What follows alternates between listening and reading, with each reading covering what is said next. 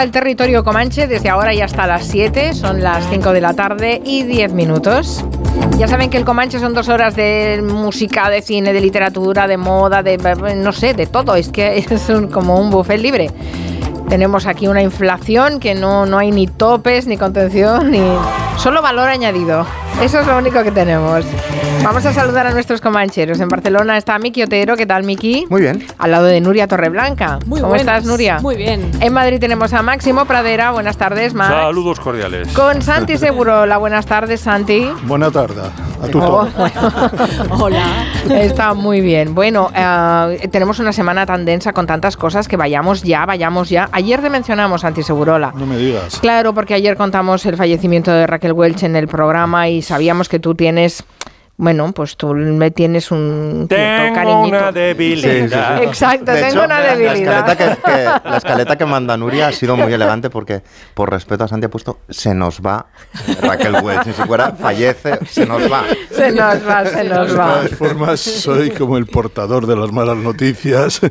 Es, es como esas en, en las películas de de la Segunda Guerra Mundial que llegaba la, llegaba la camioneta del ejército, iba por las casas, llamaba a la puerta. Bueno, pues cada semana tenemos una. Sí, y esta vez es Raquel Welch. que- Tenemos a Úrsula Andrés con osteoporosis muy severa, ¿eh?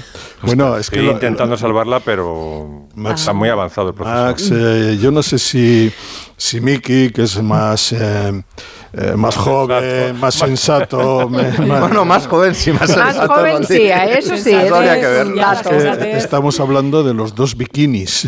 Claro. El bikini, El el, blanco. bikini- el blanco de, que- de- de James Bond, del contra el Sí, sí. Doctor No, 007 Sí, contra de el Ursula Doctor No. Y el Tierra, ¿no? y el de hace un millón de años Eh. de Raquel Welch. Por cierto, yo no he visto la película, pero ese póster lo ha visto todo el mundo. Claro, no hace falta ver no, la no, yo creo que la película. Ella solo tiene tres líneas en la película. Eh, Sí, yo creo recordar hace muchos años ver la película en una Sí. sesión de estas de cine doble cuando éramos jóvenes. Era muy graciosa porque sale maquillada como una puerta en pleno pleistoceno. Sí, bueno, y, y monísima y estupendísima Bueno, y, no y la- es una neandertal la- y, de- y depilada. La, la ajena prehistórica, La, ¿no? la llamaban, eh, le llamaban la, el cuerpo. Sí, ¿eh? sí. No te olvides que eso era para, para una generación, para la nuestra, para la de Máximo también, aunque aquí está en plan prudente, eh, Raquel Welch ha sido la pera limonera, vamos.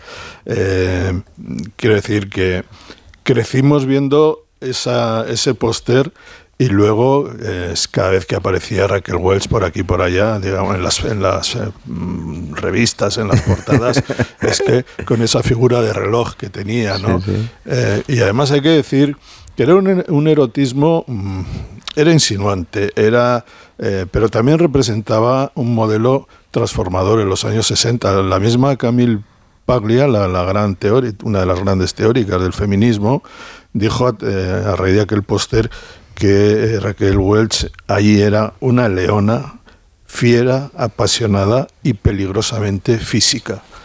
A raíz, o sea, en contra de, de muchas teorías que la, de la mujer objeto y tal. Hay que decir, por otra parte, que Raquel Welch llega al cine y se hace famosa venciendo un prejuicio muy grande, porque esta, ella, con 20 años ya tenía dos hijos.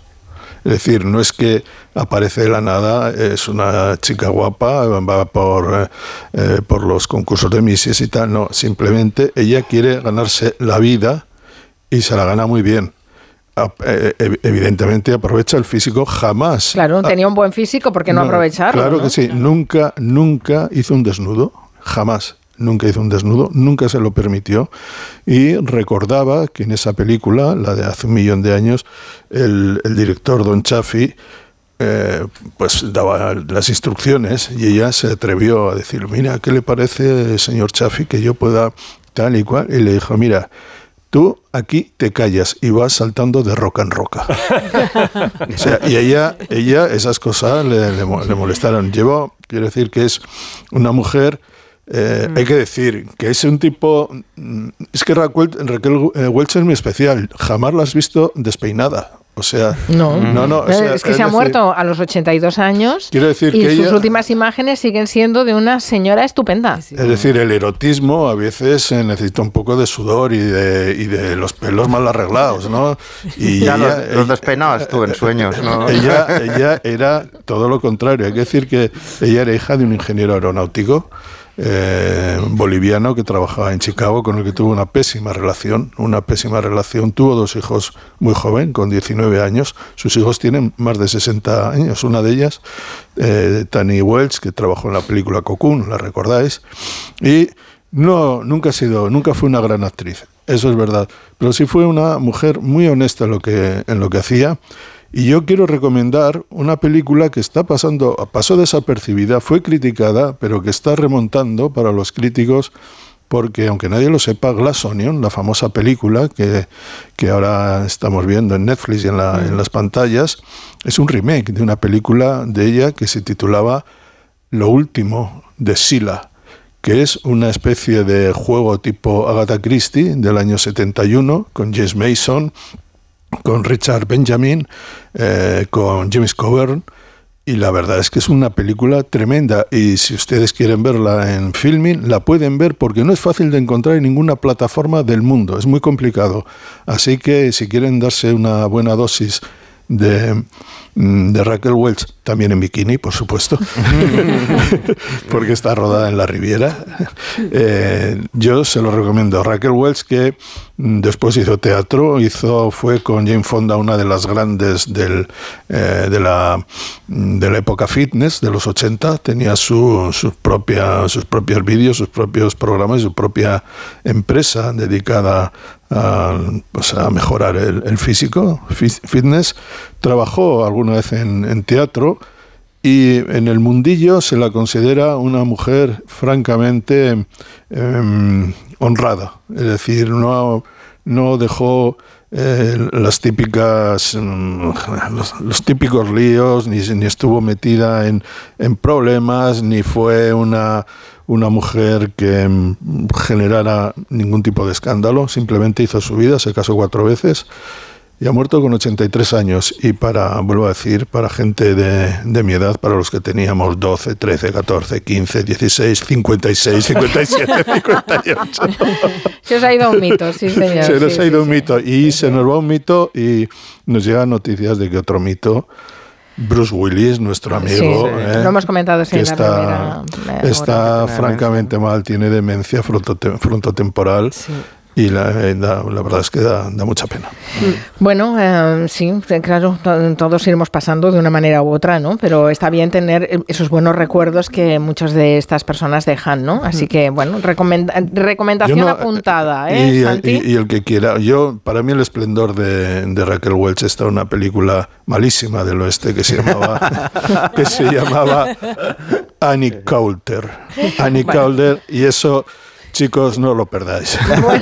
y algunas chicas tampoco. Como, lo- como, como si la de hace un millón de años fuera una buena película. Anda que no, menudo pestiño, pero bueno, cuando- pero estaba ella. cuando. Pero es que no la, ve- no la ves con el la ves con el poncho y una pistola atada como si fuera un liguero en, la- en el muslo. Bueno, eso es Obra una- maestra, obra maestra. Ma- Maxi, cuando supimos la noticia, hizo empleó un verbo. ¿Cuál era, Max? Como que cuando lo veías, ¿qué Que hacías? no, que en el cine, claro, en los años 60 rebuznamos. Rebuz- Rebuznos de amor. rebuznos en- pero fíjate, le comentaba a Santi, ¿por qué suena tan mítico y tan de epopeya el mote, el sobrenombre, el nick, ¿no? En inglés, The Body. Suena, suena bien, ¿no? Y en cambio suena tan cerdo en español. Pues yo creo que es por el cuerpo, ¿sabes? Pues por dos razones. Porque es un piropo de obra... Cuerpo. De, de obras públicas, ¿no? Cuerpo. Pero sin el artículo. ¿eh? sin el artículo y luego por la expresión hacer de cuerpo que os evito evito profundizar en ella. En inglés, ¿cómo se? No se dice hacer de body. No, dice, do- dicen do the second, ¿no? Lo primero es el pis, lo segundo es... Sí, exacto. El segundo es lo sólido. Qué en fin. hacer de Bueno, vale, vale, pongámosle un poco más de glamour a la sección. había que bajar eh, Raquel Welch.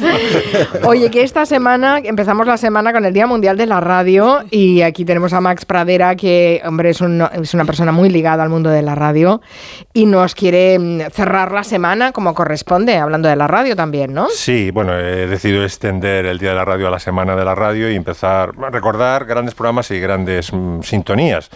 Eh, Radio Pirenaica, Radio Española Independiente, no tenía propiamente una sintonía, pero tenía una como una musiquita, como de caja de música, que era muy inquietante, es la radio que empezó a emitir desde Moscú, que se llamó Pirenaica.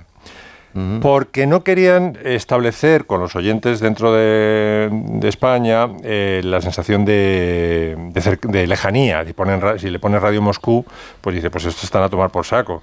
Y en cambio Radio Pirenaica es, ah, están solamente al otro lado de los Pirineos, o sea, lo, lo más lejos que se puede, lo más cerca que se puede estar estando a salvo, ¿no? Y bueno, tuvo una historia impresionante desde el año 41 al 77. A mí me, me extraña que durara tanto, ¿no? Está todas las, todas las grabaciones eh, que se hicieron y hay una mítica que es, eh, yo no la conocía, la he conocido con motivo preparando esta, esta intervención, que es Pasionaria, Dolores Ibarruri, pidiéndole por Radio Pirenaica a mm, Pilar Primo de Rivera que interceda, por favor, por Julián Grimao, que están a punto de fusilarlo. Está todo el mundo movilizado. mm, inter- Intervino Kennedy, intervino Adenauer, intervino el Papa. No hubo forma, y entonces le pide que interceda ante Franco, Pilar Primo de Rivera, para que no fusilen a Julián Grimao, como sabéis, fue en vano. ¿no? Entonces vamos a escuchar el mensaje, la musiquita está inquietante en cajita de música, la voz de Pasionaria y luego ligado la canción, la balada de Julián Grimao. Habla Radio España Independiente, Estación Pirenaica.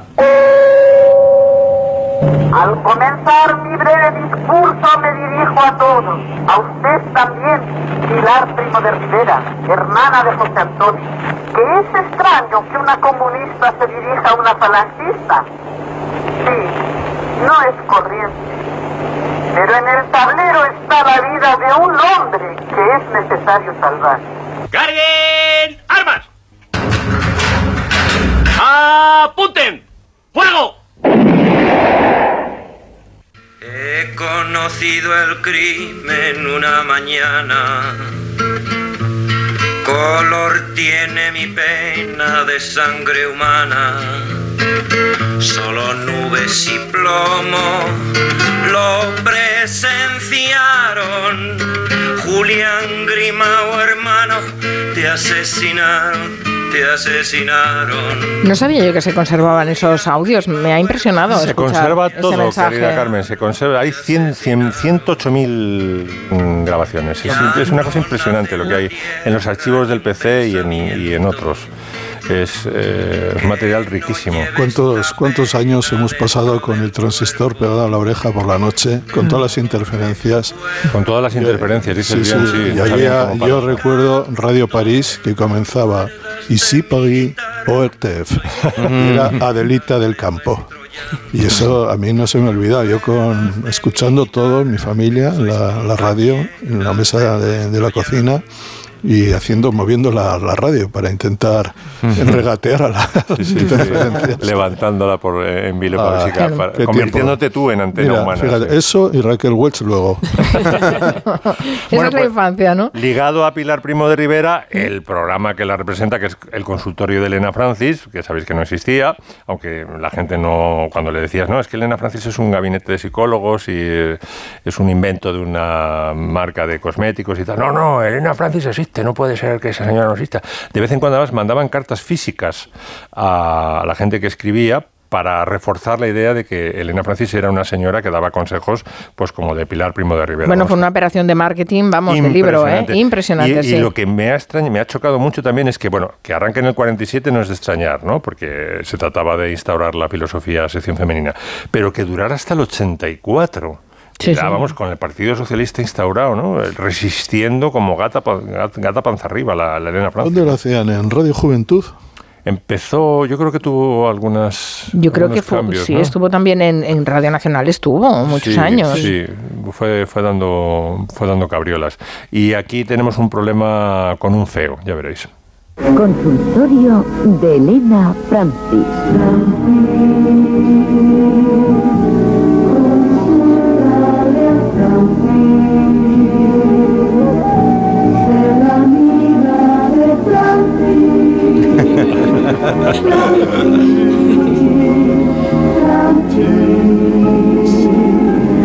Distinguida señora, yo tengo 18 años y desde hace tres mantengo relaciones formales. Mi novio es muy buena persona y siempre ha demostrado quererme mucho. Me lleva siete años y como ya tiene empleo fijo, quiere casarse el año que viene. Sinceramente, yo le quiero. Pero físicamente no me acaba de gustar. Por ese motivo tengo bastantes dudas.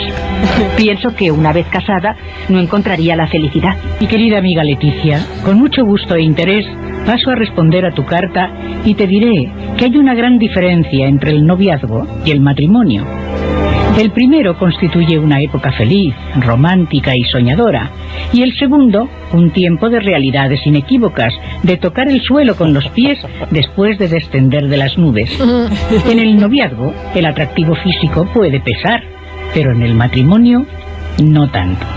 Bueno, todavía queda tiempo para la boda y en su transcurso debes cambiar de opinión, dejando a un lado lo puramente estético en favor de otras cualidades humanas como la moral, la honradez, el amor, la fidelidad, etcétera, etcétera, etcétera. Sí, nos reímos y la, mucho. y la- ¿eh? y la posición económica. Claro, Pero esto es la educación sentimental de la época, de, Claro. de muchas generaciones. Te es comes terrible. apicio como Dios pintó Exacto. Bueno, había Elena Francis fue la más famosa, pero también había el consultorio de Montserrat Fortuny, que no sé si se escuchaba fuera de, No, de- yo no de lo Cataluña. escuché, no, ah, eh, era solo en Barcelona. bueno, es que no. Elena Francis también estaba en En, Barcelona. Bil- en Bilbao, Elena Sí. Francis, desde Y luego. era Heleno, ¿no? no, no era Elena. No, no, pero guionista. era una marca cosmética, un instituto de belleza, se llamaba así, y sigue llamándose así. En fin, bueno, sí, sí, recuerdos. Algo más nuevo y más moderno. Bueno, podemos hablar, bueno, esto también es viejuno, el Ah. programa más longevo de la radio, sin duda alguno, del 69 al 2013, protagonistas con Luis del Olmo. Claro.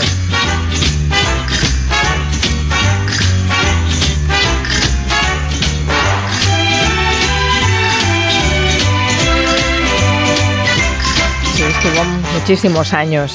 El arreglo que hizo, que hicieron de el productor de, de, Cliff Richard y los Shadows, mm, eh, Paramore, Norrie Paramore, que fue- estuvo, era, era el, eh, en, en MI Records había dos, eh, dos genios. Uno era Norrie Paramore en, en el sello principal de EMI, que era Columbia, y luego estaba en Parlophone George Martin. ¿no? Y, eh, Norrie Paramore produjo a Cliff Richard durante muchos años, fue el que dirigió la orquesta cuando ganó con- eh, Congratulations, eh, en fin, eh, un, un monstruo, ¿no? Y entonces eh, no hizo una versión que competía con la canción de Cliff Richard y los Shadows, sino que la complementó porque era el productor de Cliff Richard. Entonces la canción original se llamaba I Could Easily Fall in Love with You, que fue un éxito, y entonces luego hizo la versión instrumental que, ¿os acordáis que también era la sintonía de Crónicas de un Pueblo? Sí, Eso es, sí, sí, sí. Sí. Una serie que yo no me perdía nunca, a pesar de que rezumaba franquismo Me, por, me- por- me gustaría ver aquella serie otra vez. Otra vez, ¿eh? Con los ojos de ahora. Pues Sí, sí. estaba muy bien hecha porque Sí, entonces no, lo eh, hacía la- Mercero, lo lo hacía hacía- Mercero lo que hacía- sabía. La serie está perfectamente Estaba muy bien, muy bien, Mm. sí. ¿Qué más te has traído? Bueno, he traído, a ver si os suena esto, que suene primero la música.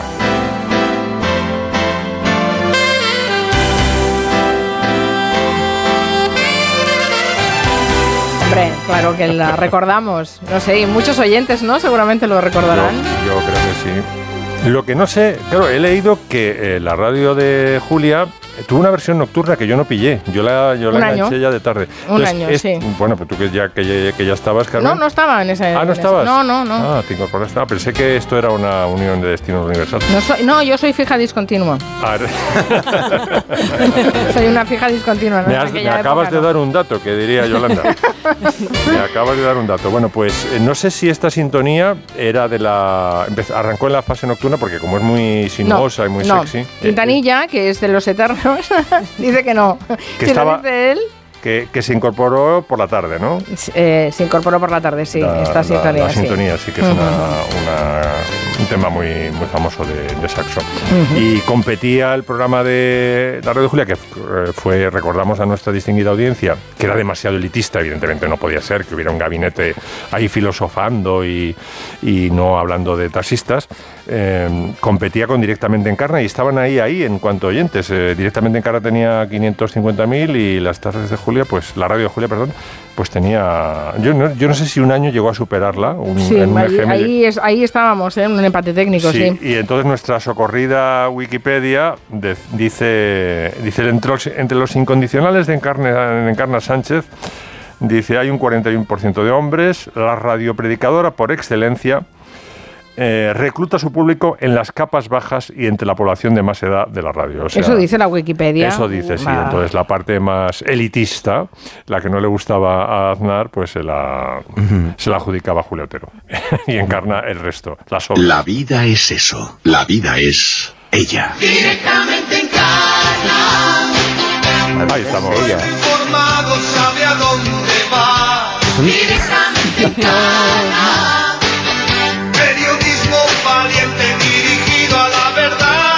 Pero es, es un delirio. Amigo camionero.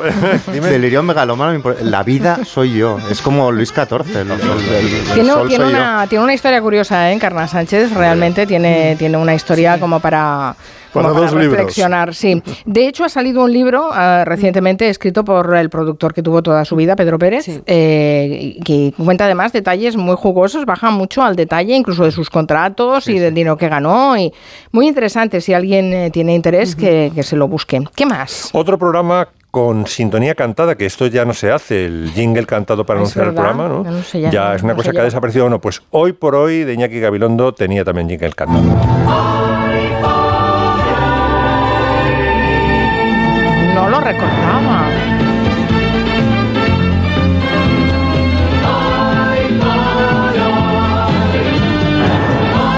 Pero esto es del principio del hoy por hoy, yo no sí, pero el en el principio fue Iñaki también. O sea, sí, sí. este no ha tenido dos presentadores como tuvo protagonistas, porque protagonistas no entró enseguida, eh, o sea, entró enseguida Luis del Olmo, pero no fue el primer presentador. En cambio, desde que se creó hoy por hoy estuvo Iñaki, que estuvo desde el 86 hasta 2005, cuando ya se fue a presentar el informativo de, Cuatro, ¿no? Y tardó un poco en superar en audiencia a protagonistas, pero le ganó en 2004. En, en la primera oleada de 2004 ya le... No, antes, antes, perdón.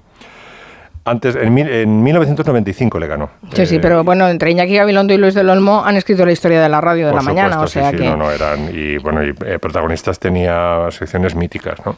Y quería hacerme un auto homenaje porque eh, en, en la historia de la... De Super García no tienes nada. No, no me cabía Pero era, era muy moderna la sintonía de, de Super García para la época. Sí, García en la hora daba un cero. subidón. ¿Pero qué era? ¿Que era Simple Minds o qué? era una, sí, era un, un grupo británico. Sí, ¿no? Simple Minds. Sí, era Simple Minds. Eh, en la historia de la radio nunca se ha visto que el presentador estrella desaparezca durante media hora para dar paso a una sección. Es decir, todas las secciones de humor, tanto en Luis del Olmo como en Julia, como en, eh, en Hoy por Hoy, Mm. era el presentador principal hablando, pues yo me acuerdo, por ejemplo, de una sección descar- descacharrante de la radio de Julia, que era cuando hablaba con Académica Palanca, ¿no? Sí, que ahí me bueno. enganché yo a. Julia. Mm. Y pues eh, Lu- Luis Olmo con el Estado de la Nación, eh, Iñaki Gabilondo con Doña Rogelia, ¿os acordáis? Con, no, perdón, con Doña, Doña María, que lo hacía Figueroa Ferretti. Sí, con la eh, exacto. Bueno, pues Sí, mi sí. socio, en, en lo que yo te diga, le dijo Iñaki, mira, eh, Iñaki, queremos que desaparezcas a las- después del boleto de las nueve, no te queremos volver a escuchar y reapareces a las nueve y media. Entonces, de nueve a nueve y media, que es el cogollo de la, rodi- de la radio en prime de la mañana, no- Iñaki no existía. Es una cosa insólita. Es- Era que la revista de prensa de la lo que yo revista de prensa, diga. lo que yo te diga, que dice mucho de Iñaki, que el tipo accediera a hacerse a un lado para darnos paso a nosotros. Es que no hablaba, con- nos daba paso. Y esto es un recuerdo de la publicidad fake que hacíamos en el programa. Lo que yo te diga, lanza las compreformas. Compresas con formas de fantasía para las chicas a las que les gusta soñar. Mira, mamá, esta tiene forma de perrito. Me gustaba más el canguro del mes pasado. Uy, bailaba demasiado, mamá. Haz que esos días sean los más maravillosos del mes con las compreformas. Porque ser mujer no quiere decir dejar de ser niña. A ver, esta. Uy, pero si es una rana. ¡Qué chachi! Sí, sí, lo que yo te diga, premio Ondas, por cierto, que no lo has dicho, pero Sí. tuvisteis un premio Ondas. Sí, sí, sí. O Nos, sea que sí, sí. nos fue muy bien, la verdad. La historia de, ra- de la radio en sintonías y en, en recuerdos con Máximo Pradera. Una pausa y hablamos de los hombres lobo.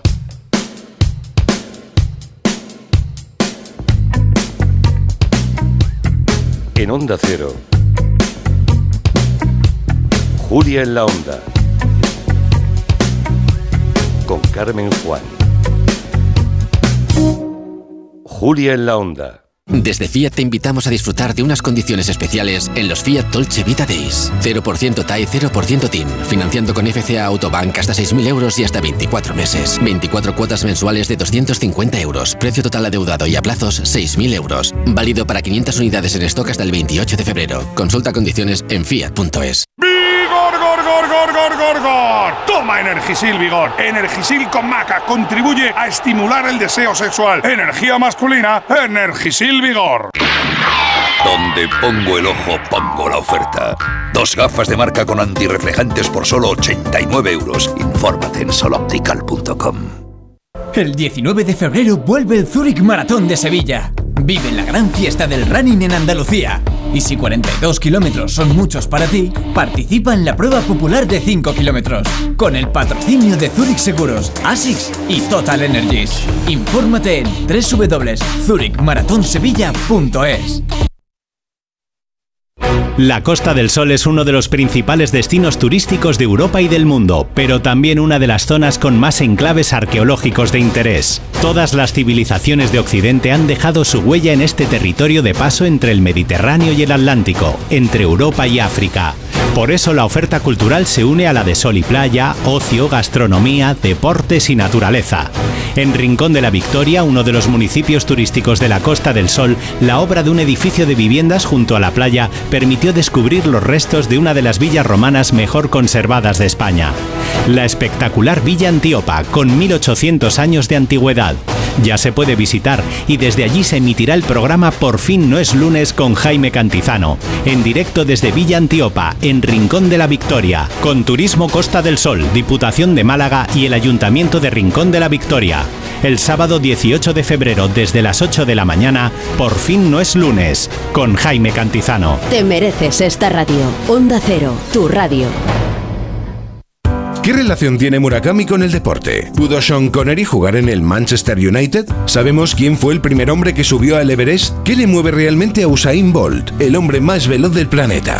Lo que el pibe le dijo a Dios. Un libro de Miguel Venegas sobre el deporte como fenómeno social, con los mejores relatos de la cultureta de Onda Cero. Pelé, Jordan, Ali, Galeano, Elton John, Orson Welles. Lo que el pibe le dijo a Dios. Un libro de Espasa.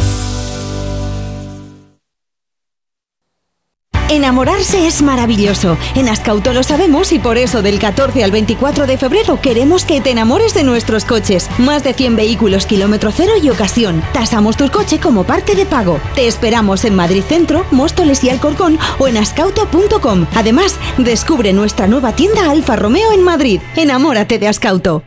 ¿Necesitas una reforma integral? En Pedro Lanceros te ayudamos a hacer de tu casa tu hogar. Reformamos tanto viviendas como edificios y te asesoramos personalmente durante todo el proceso para lograr los mejores resultados. 91 411 1942 o pedrolanceros.com. Pedro Lanceros, nuestra experiencia y tu fidelidad, la clave de nuestro éxito.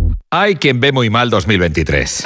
Tú lo vas a ver mucho mejor. Óptica Roma te ofrece el 50% de descuento en los cristales de tu nueva gafa. Como lo oyes, 50%. ¿A que lo ves mejor? Ojo, solo hasta el 28 de febrero. Óptica Roma, tus ópticas de Madrid.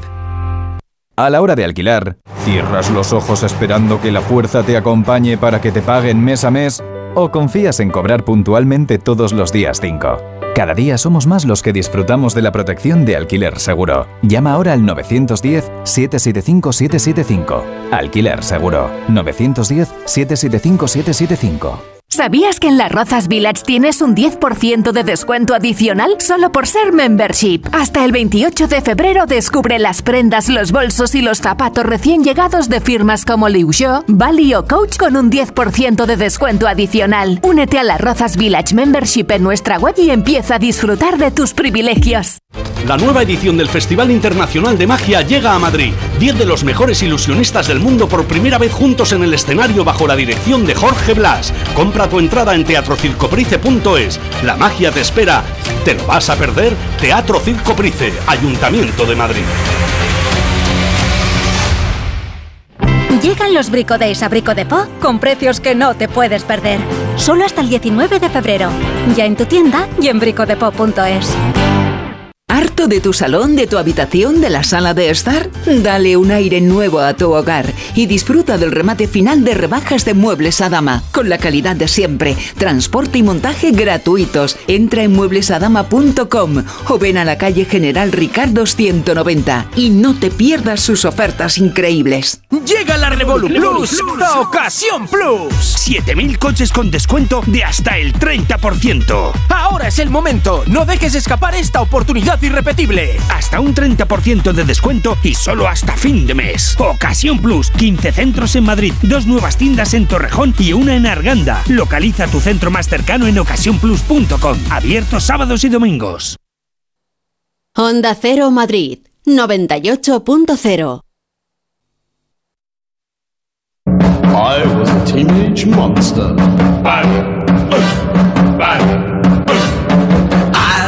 Hay luna llena, ¿no, Miki? No sé.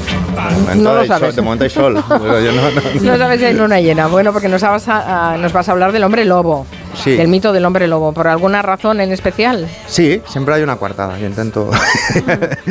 la razón real, digamos, es que me fascina el mito del hombre lobo. La razón práctica es que acaba de salir un libro sobre el mito del hombre lobo de Roger Bartra que ha editado eh, Anagrama y que analiza el mito licántropo, pero en los primeros pasos, como dice un amigo mío, en el otro extremo del tiempo, o sea, como en la antigüedad, en los primeros pasos de la civilización y no la parte moderna. En las cavernas como en con. Raquel Welch. Está, exacto, está Raquel Welch y un hombre lobo intentando quitarle el bikini, digamos.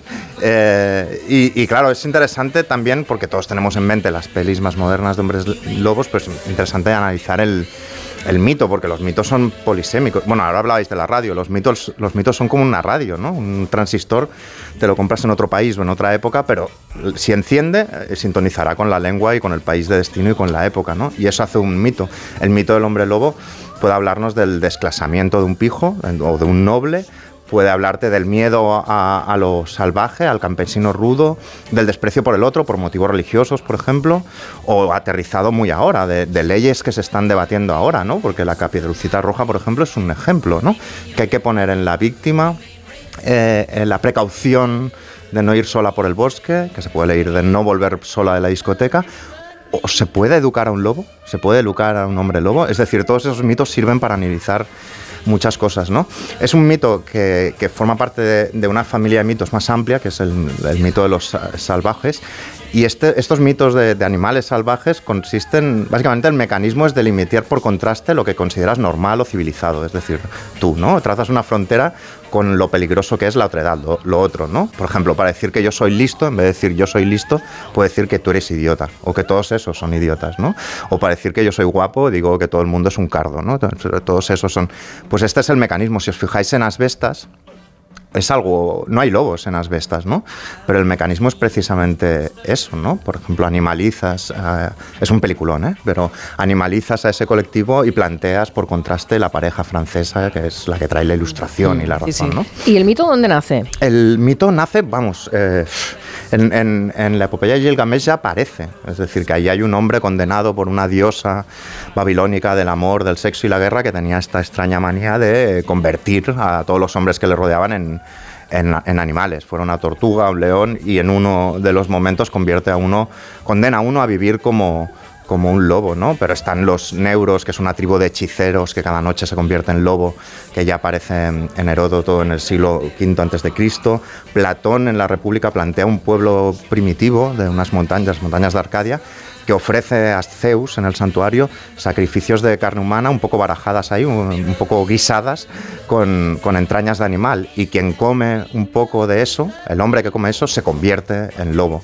Que en el caso, en el caso este es como una metáfora, una alegoría de, de la corrupción del poder. Si tú tocas poder, te convertirás en, eso. Viene de, muy lejos en el satiricón. Es- Está también interesante cómo descubren a los lobos, ¿no? En el satiricón hay la historia de Nice- Nicerote. ¿Cómo saben que el lobo era ese? Pues porque van a coger sus ropas cuando se ha convertido en lobo y son de piedra. Y luego van a descubrirlo y tienen un ataque en el, digamos, un, un- como un mordisco tal en el, en el cuello. Eh, todo esto lo va explicando el libro, todos estos in- inicios eh, y también la evolución, cómo llega al hombre lobo en los palacios, por ejemplo. ¿no? Hay romances de, por ejemplo, de un heredero al trono de España que lo transforma su madrastra en, hombre lobo, ¿no? Es decir, hay la idea también del hombre lobo noble, ¿no?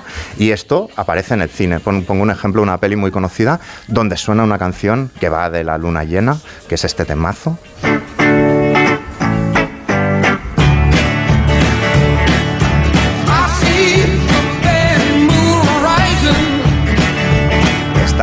Este temarral de la Oh. Creedence aparece en un hombre lobo americano en, en Londres. que No os adentréis en el páramo, no dejéis el camino. Claro, pero es que esto Tiene es mucho humor esa película. Sí, pero es el equivalente a estos romances de los que eh, te hablaba, ¿no? De cuando un noble de repente se convertía en un hombre lobo, porque estos son dos estudiantes universitarios de Nueva York que acaban en, en una, en un pueblecillo, en un pueblacho eh, londinense que se llama Proctor y se meten en un pub que también, ¿para qué te metes? Porque el nombre del pub es el Cordero Degollado, ya podrían, te lanzaba algunas pistas, ¿no?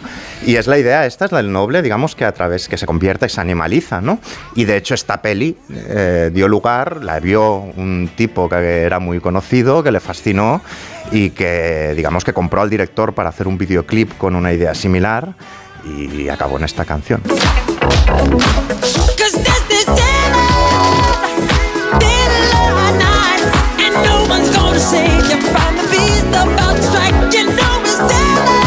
Ahora entiendo por qué eh, John Landis firmaba ese videoclip tan famoso. Claro, claro, claro. Esa es la, la clave para mí, es que, es, es que cambian. O sea, es decir, un hombre lobo, tú no puedes perseguir a un sátiro, o a un pigmeo o a un fauno porque no los ves, porque no existen.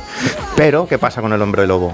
Que el hombre lobo se convierte en lobo, pero luego vuelve a ser hombre, con lo cual tú puedes acusar a alguien de ser un hombre lobo, y es lo que pasó con la Inquisición durante muchos años, que coincidió con las brujas, ¿no? que las, las juzgaban porque en este caso el hombre lobo era como a alguien pobre y tal, se le metía Satán en el cuerpo y se convertía en hombre lobo. El que lo juzgaba veía que se había convertido en hombre lobo, hombre, pues seguramente no, Eh, pero cogía a cualquier desgraciado y decía que sí y ya está. Siempre hay estas connotaciones eh, políticas y también de guerras entre religiones y también la idea del hombre lobo como predador sexual. ¿no? Eh, la imagen, digamos, del hombre lobo como Casanovas está, por ejemplo, en Lobo Mau de Roberto Carlos.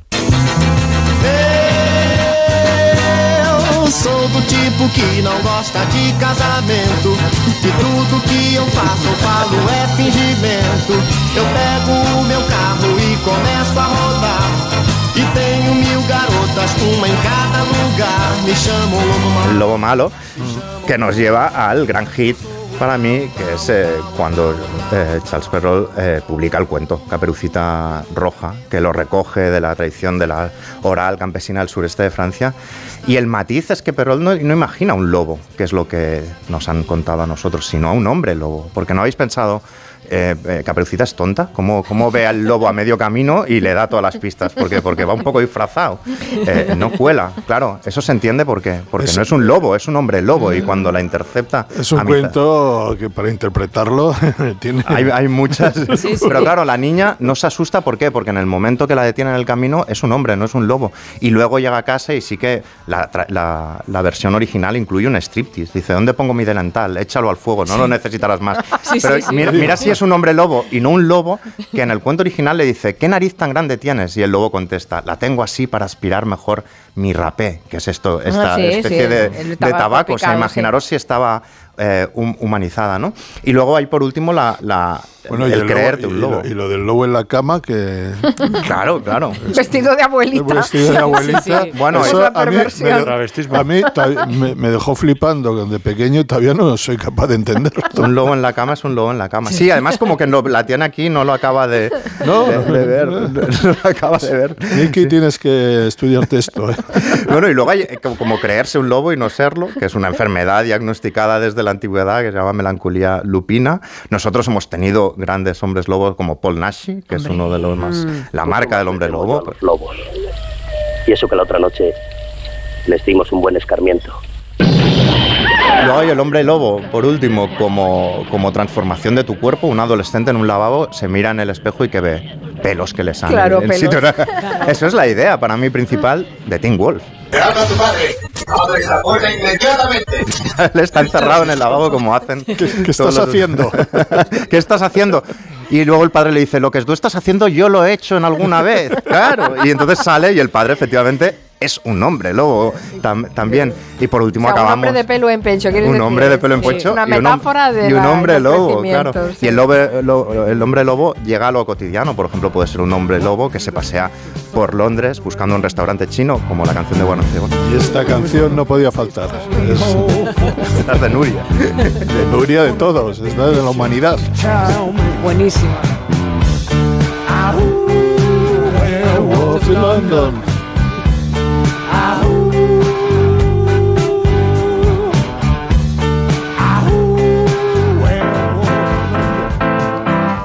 Bueno, recordemos que es el mito del hombre lobo de Roger Bartra, ¿eh? En es la recomendación. en Él no habla de todo esto más moderno, solo del- de los inicios, pero es muy, muy interesante. ¿Y esto que está sonando qué es, Nuria? El nuevo disco de Fino Ollonarte, escuchad esto. Todo lo malo que se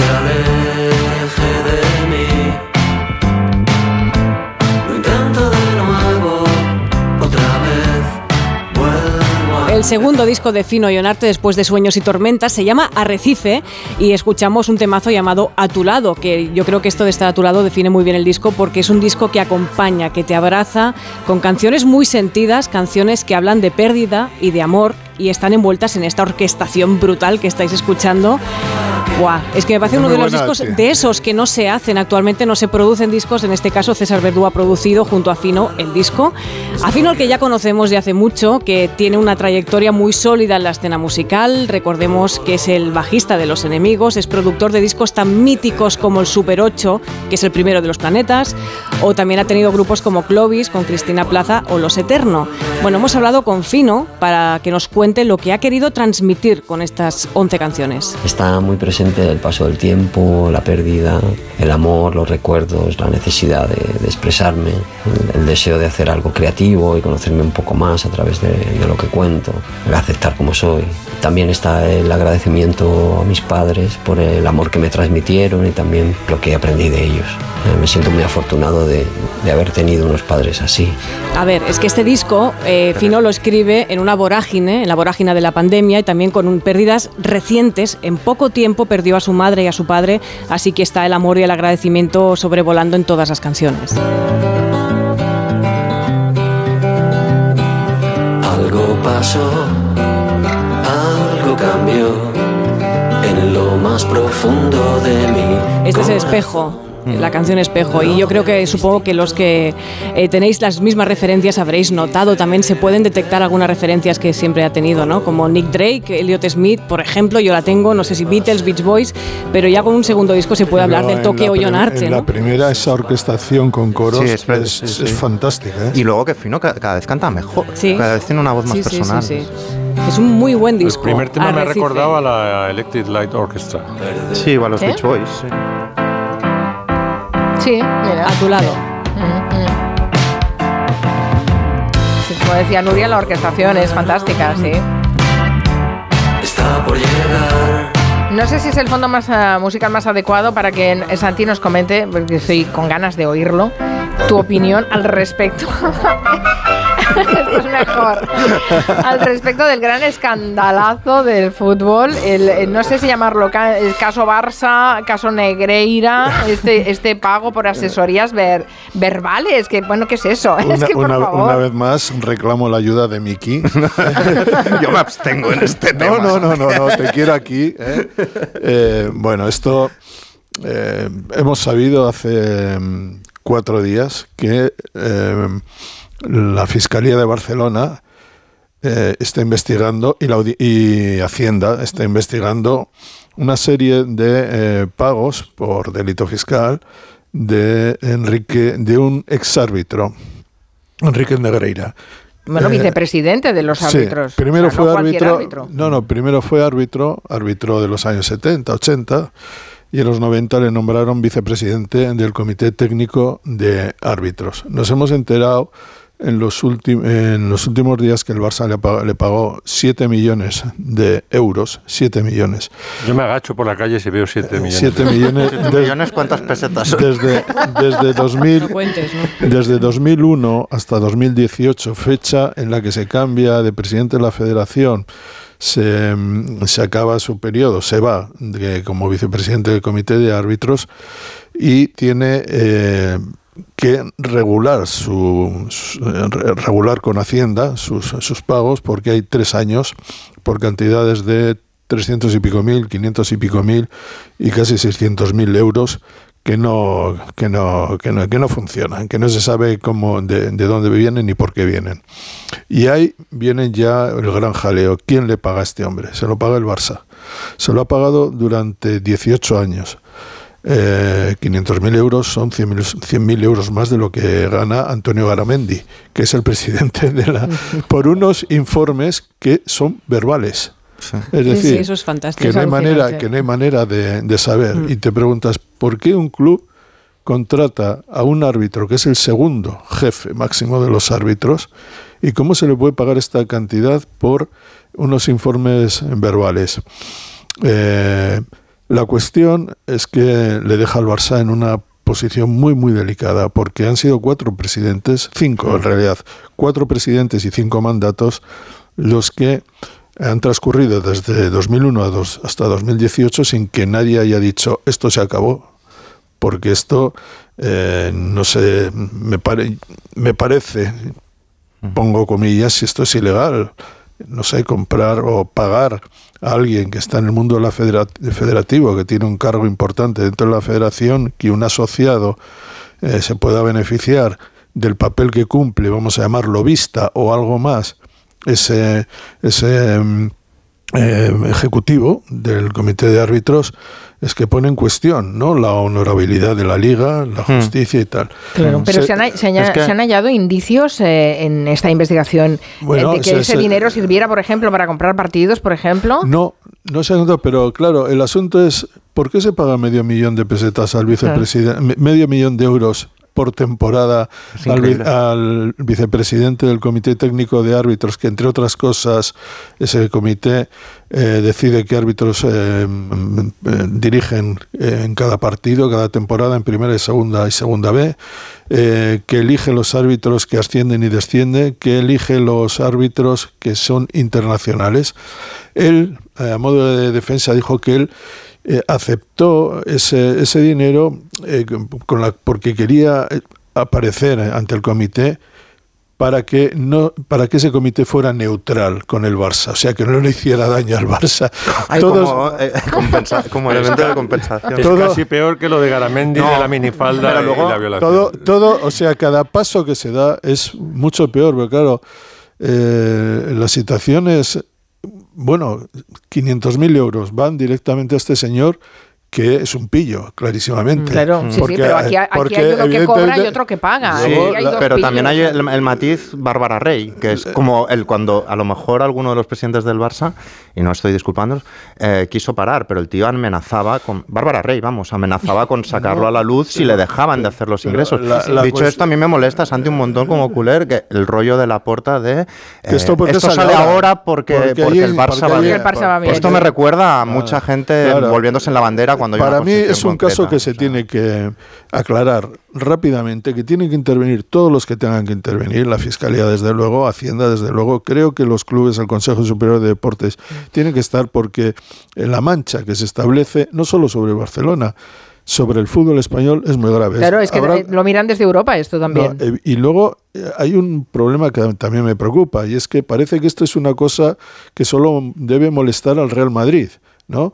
Y esto no, esto han sido 20, te- 18, 19 temporadas donde se han jugado 30, 40 partidos y que afectan a todo el mundo, a, a equipos que no han podido entrar en Europa por no sé qué, a equipos que han, han podido descender a segunda división y, y no han descendido, o algunos que no tenían que... Es decir, que la corrupción da la sensación de que es tan potente o era tan potente que merece que eso se estudie. Yo no conozco, no, tengo noticias de ningún otro país donde se haya descubierto un caso donde a un señor vicepresidente del comité de árbitros, y mira que ha habido escándalos, se le paguen casi 600.000 euros al año.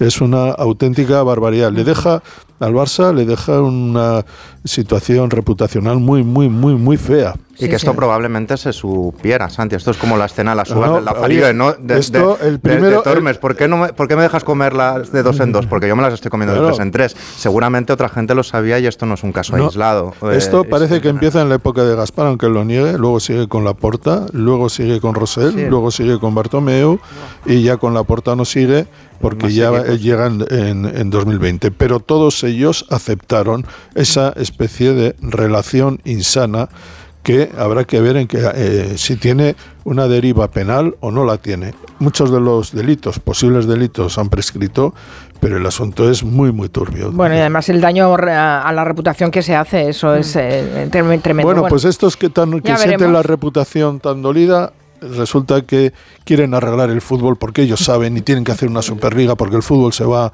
al desastre y ellos saben cómo hacer las cosas bien. Pues mira, en parte los problemas del Barça es porque se le van, se le han ido los millones por cualquier lado. Bueno, vamos a llegar a las árbitros. noticias de las seis. Eh, Santi, quédate un ratito más, pero me voy a despedir ya de Máximo Pradera. Hasta el viernes, Max. Saludos cordiales. Adiós, Miki. Hasta el viernes, Miki te Otero. Adiós. Noticias. Que no estamos tan mal, hombre. Son las 6 de la tarde, las 5 en Canarias.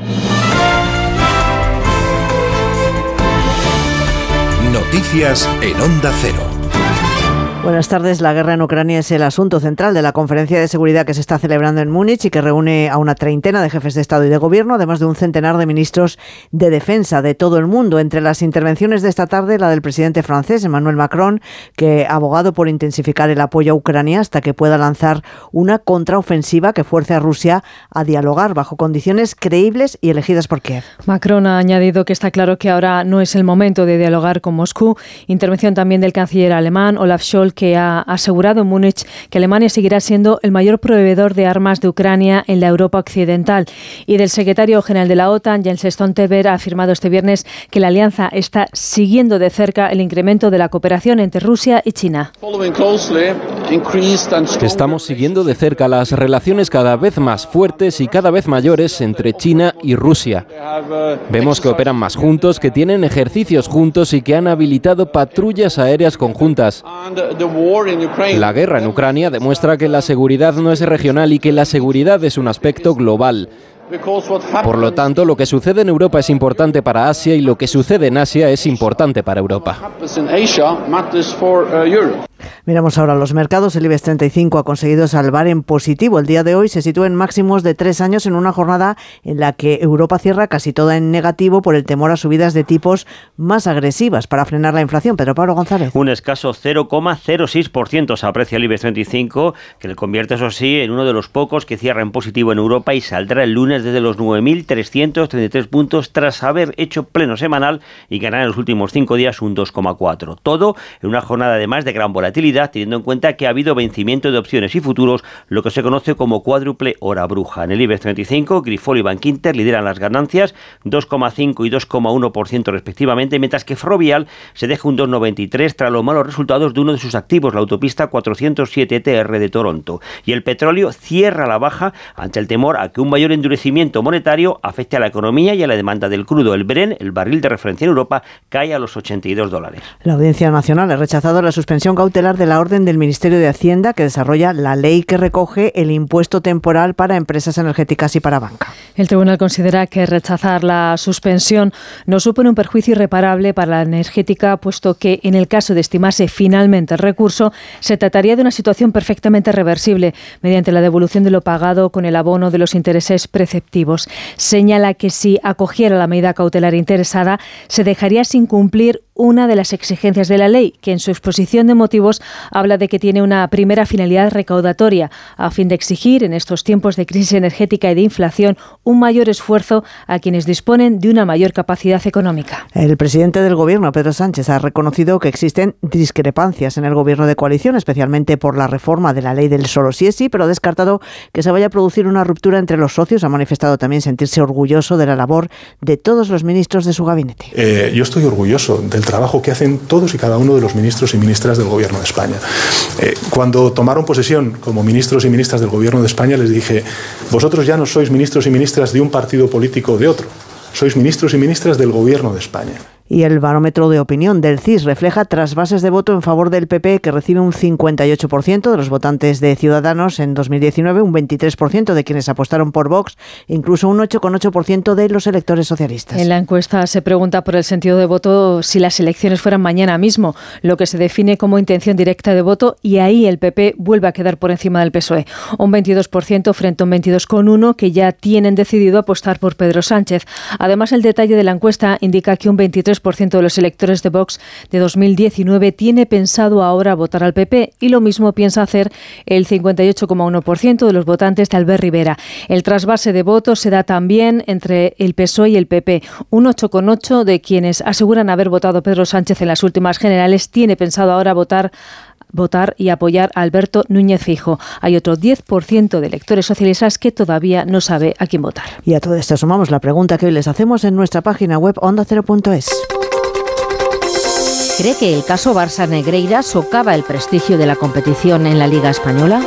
Pues cree que sí, una gran mayoría, el 97% de quienes han participado en la encuesta opina que no, el 3% restante. Vamos con los deportes, David Camps. Segunda jornada de los cuartos de final de la Copa del Rey de Baloncesto. Badalona, Albert Arrand, buenas tardes. Buenas tardes, Derby Canario histórico en el tercer partido de cuartos de la Copa Badalona 2023 en 25 minutos. Nunca antes Lenovo y Gran Canaria se habían cruzado en un torneo del CAO. Los tinerfeños que lograban pasar en cuatro de las últimas cinco eliminatorias de cuartos del Granca que sueña con repetir la hazaña de 2016 cuando se metieron en la final. A las nueve y media, el último cuarto, Juventud Basconia, el anfitrión, sin premio del título desde hace 21 años ante los vitorianos que han derrotado a la Peña en siete de sus nueve enfrentamientos coperos. La primera semifinal, ya saben, mañana seis y media, ya perfilada Real Madrid. Unicaja de Málaga. El Consejo Superior de Deportes emite una nota aclaratoria en relación al caso Negreira por los pagos entre 2016 y 2018 efectuados por el Barcelona, al que fuera vicepresidente del Comité Técnico de Árbitros, y especifica que sigue rigiendo la ley del deporte de 1990 hasta que se produzca el desarrollo reglamentario de la nueva ley, y en ella ya se recogía un plazo de prescripción de tres años para las infracciones muy graves. Se siguen pronunciando al respecto personalidades del fútbol, como es el entrenador del Villarreal, ex del Barça, Quique Setién. Hay muchas cosas que están podridas y que ya te das cuenta que tienes muy poca capacidad para cambiar las cosas. Y todos sabemos que donde hay dinero, pues hay siempre mucha gente interesada y mucha polución, ¿no? Girona y Almería abren a las 9 la vigésimo segunda jornada de Liga en Primera División. Volvemos con más noticias a las 7 de la tarde, a las 6 en Canarias, en La Brújula con Rafa La Torre. Como el perro y el gato. Es lo que tiene ir al veterinario, que vean lo que le pasa, pero el veterinario ha valorado que esa tos requiere un tratamiento con corticoides y el animal está mejorando. Los gatos que viven en un recinto cerrado y que no salen al exterior, evidentemente en algún momento tienen la curiosidad. Tienen el interés, esa curiosidad. Y si ven una puerta abierta dicen, pues a ver qué hay ahí al fondo. Pues tiran. Aquí está, como el perro y el gato, para pasar ese buen rato. Todo sobre las mascotas con Carlos Rodríguez. Como el perro y el gato. Sábados a las 3, domingos a las 2 y media de la tarde y siempre que quieras en la app y en la web de Onda Cero. Patrocinado por Menforsan, los especialistas en cuidados, higiene y cosmética natural para las mascotas. Te mereces esta radio. Onda Cero, tu radio. Julia en la Onda. Hola, soy tu yo del futuro. Y mira lo que tengo. ¡Menudo coche! Pues lo he conseguido gracias a ti. Hay decisiones de las que no te arrepentirás. Consigue ahora tu Opel Corsa o Opel Crossland con una financiación increíble, entrega inmediata y cuatro años de garantía. Tuyo del futuro te lo agradecerá. Encuéntralo en opel.es. Ahora es el momento. Descubre Nueva York, el corazón de la ciudad, sus icónicos barrios, las experiencias más glamurosas, sin olvidar sus lugares de película. Reserva tu próximo viaje a Nueva York Cinco días y tres noches en hotel de cuatro estrellas en Manhattan, vuelos con Iberia y traslados incluidos, por solo 890 euros con viajes el corte inglés. Consulta condiciones. Hola, soy Rocío, locutora profesional y experta en poner voz amable, triste o indignada. Pero cuando me llega una carta de Hacienda me quedo sin palabras. Por eso soy de legalitas, porque sé que con una llamada un experto me ayuda a resolver lo que yo no domino. Hazte ya de legalitas. Y ahora por ser oyente de Onda Cero, y solo si contratas en el 91661, ahórrate un mes el primer año. Legalitas, y sigue con tu vida. Este domingo en Huércal de Almería se celebra el Día de las Mascotas. El equipo de Como el Perro y el Gato se une a esta celebración, realizando el programa en directo desde el Centro Cultural Cortijo Moreno de Huércal de Almería. Un día lleno de sorpresas donde los asistentes recibirán charlas de primeros auxilios para su mascota y se elegirá el perro más guapo. Con el patrocinio del Ayuntamiento de Huércal de Almería. Este domingo a las dos y media de la tarde, Como el Perro y el Gato, desde Huércal de Almería, con Carlos Rodríguez. Te mereces esta radio. Onda Cero, tu radio.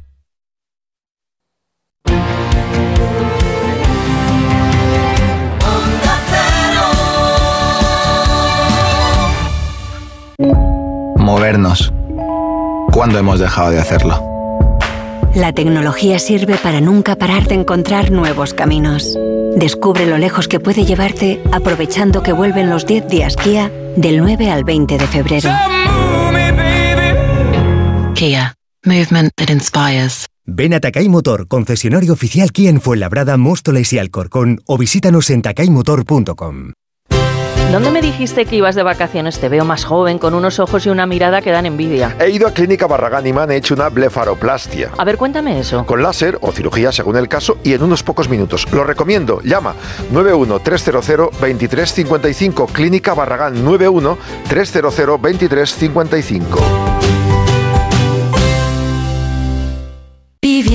Si te preocupas de buscar el mejor colegio para tus hijos y los mejores especialistas para tu salud, ¿por qué dejas la compra-venta de tu vivienda en manos de la suerte? Confía en Vivienda 2. Entra en vivienda2.com, la empresa inmobiliaria mejor valorada por los usuarios de Google. Con los ojos cerrados, Vivienda 2. El 2 con número. Conquista a tus invitados con una boda por todo lo alto en el Hotel Santo Domingo y disfruta de las vistas panorámicas desde su terraza. Un enclave ideal reconocido por las parejas en bodas.net como uno de los mejores proveedores de bodas del país. Cásate en el Hotel Santo Domingo. Bodas.hotelsantodomingo.es. Bricolaje Moraleja, la mayor exposición de vestidores y armarios en Madrid que te puedas imaginar. Vestidores con diseños espectaculares y armarios con puertas correderas y abatibles. Bricoferta, armario lacado con puerta corredera por 75 euros y con puerta abatible por 60. Medición, instalación, presupuesto y financiación. Consulta condiciones. Solo en Bricolaje Moraleja. En Getafe, calle Galileo Galilei 14. bricomoraleja.com.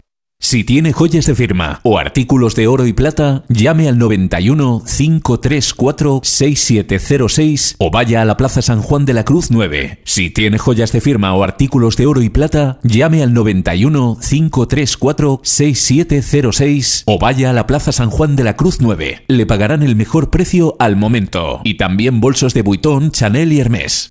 No se pierda la temporada de la lamprea en Restaurante Burela y todos los días un plato de cuchara. Calle del Nardo 2, restauranteburela.es, cocina gallega. Radioteléfono Taxi, ahora con precio máximo garantizado. Llámanos al 91 547 8200 o descarga Pide Taxi. Más información en rttm.es. En Decorman hacemos obras, reformas, decoración, viviendas y locales, diseño con imágenes, todo en una llamada 91 609 3370 o decorman.es.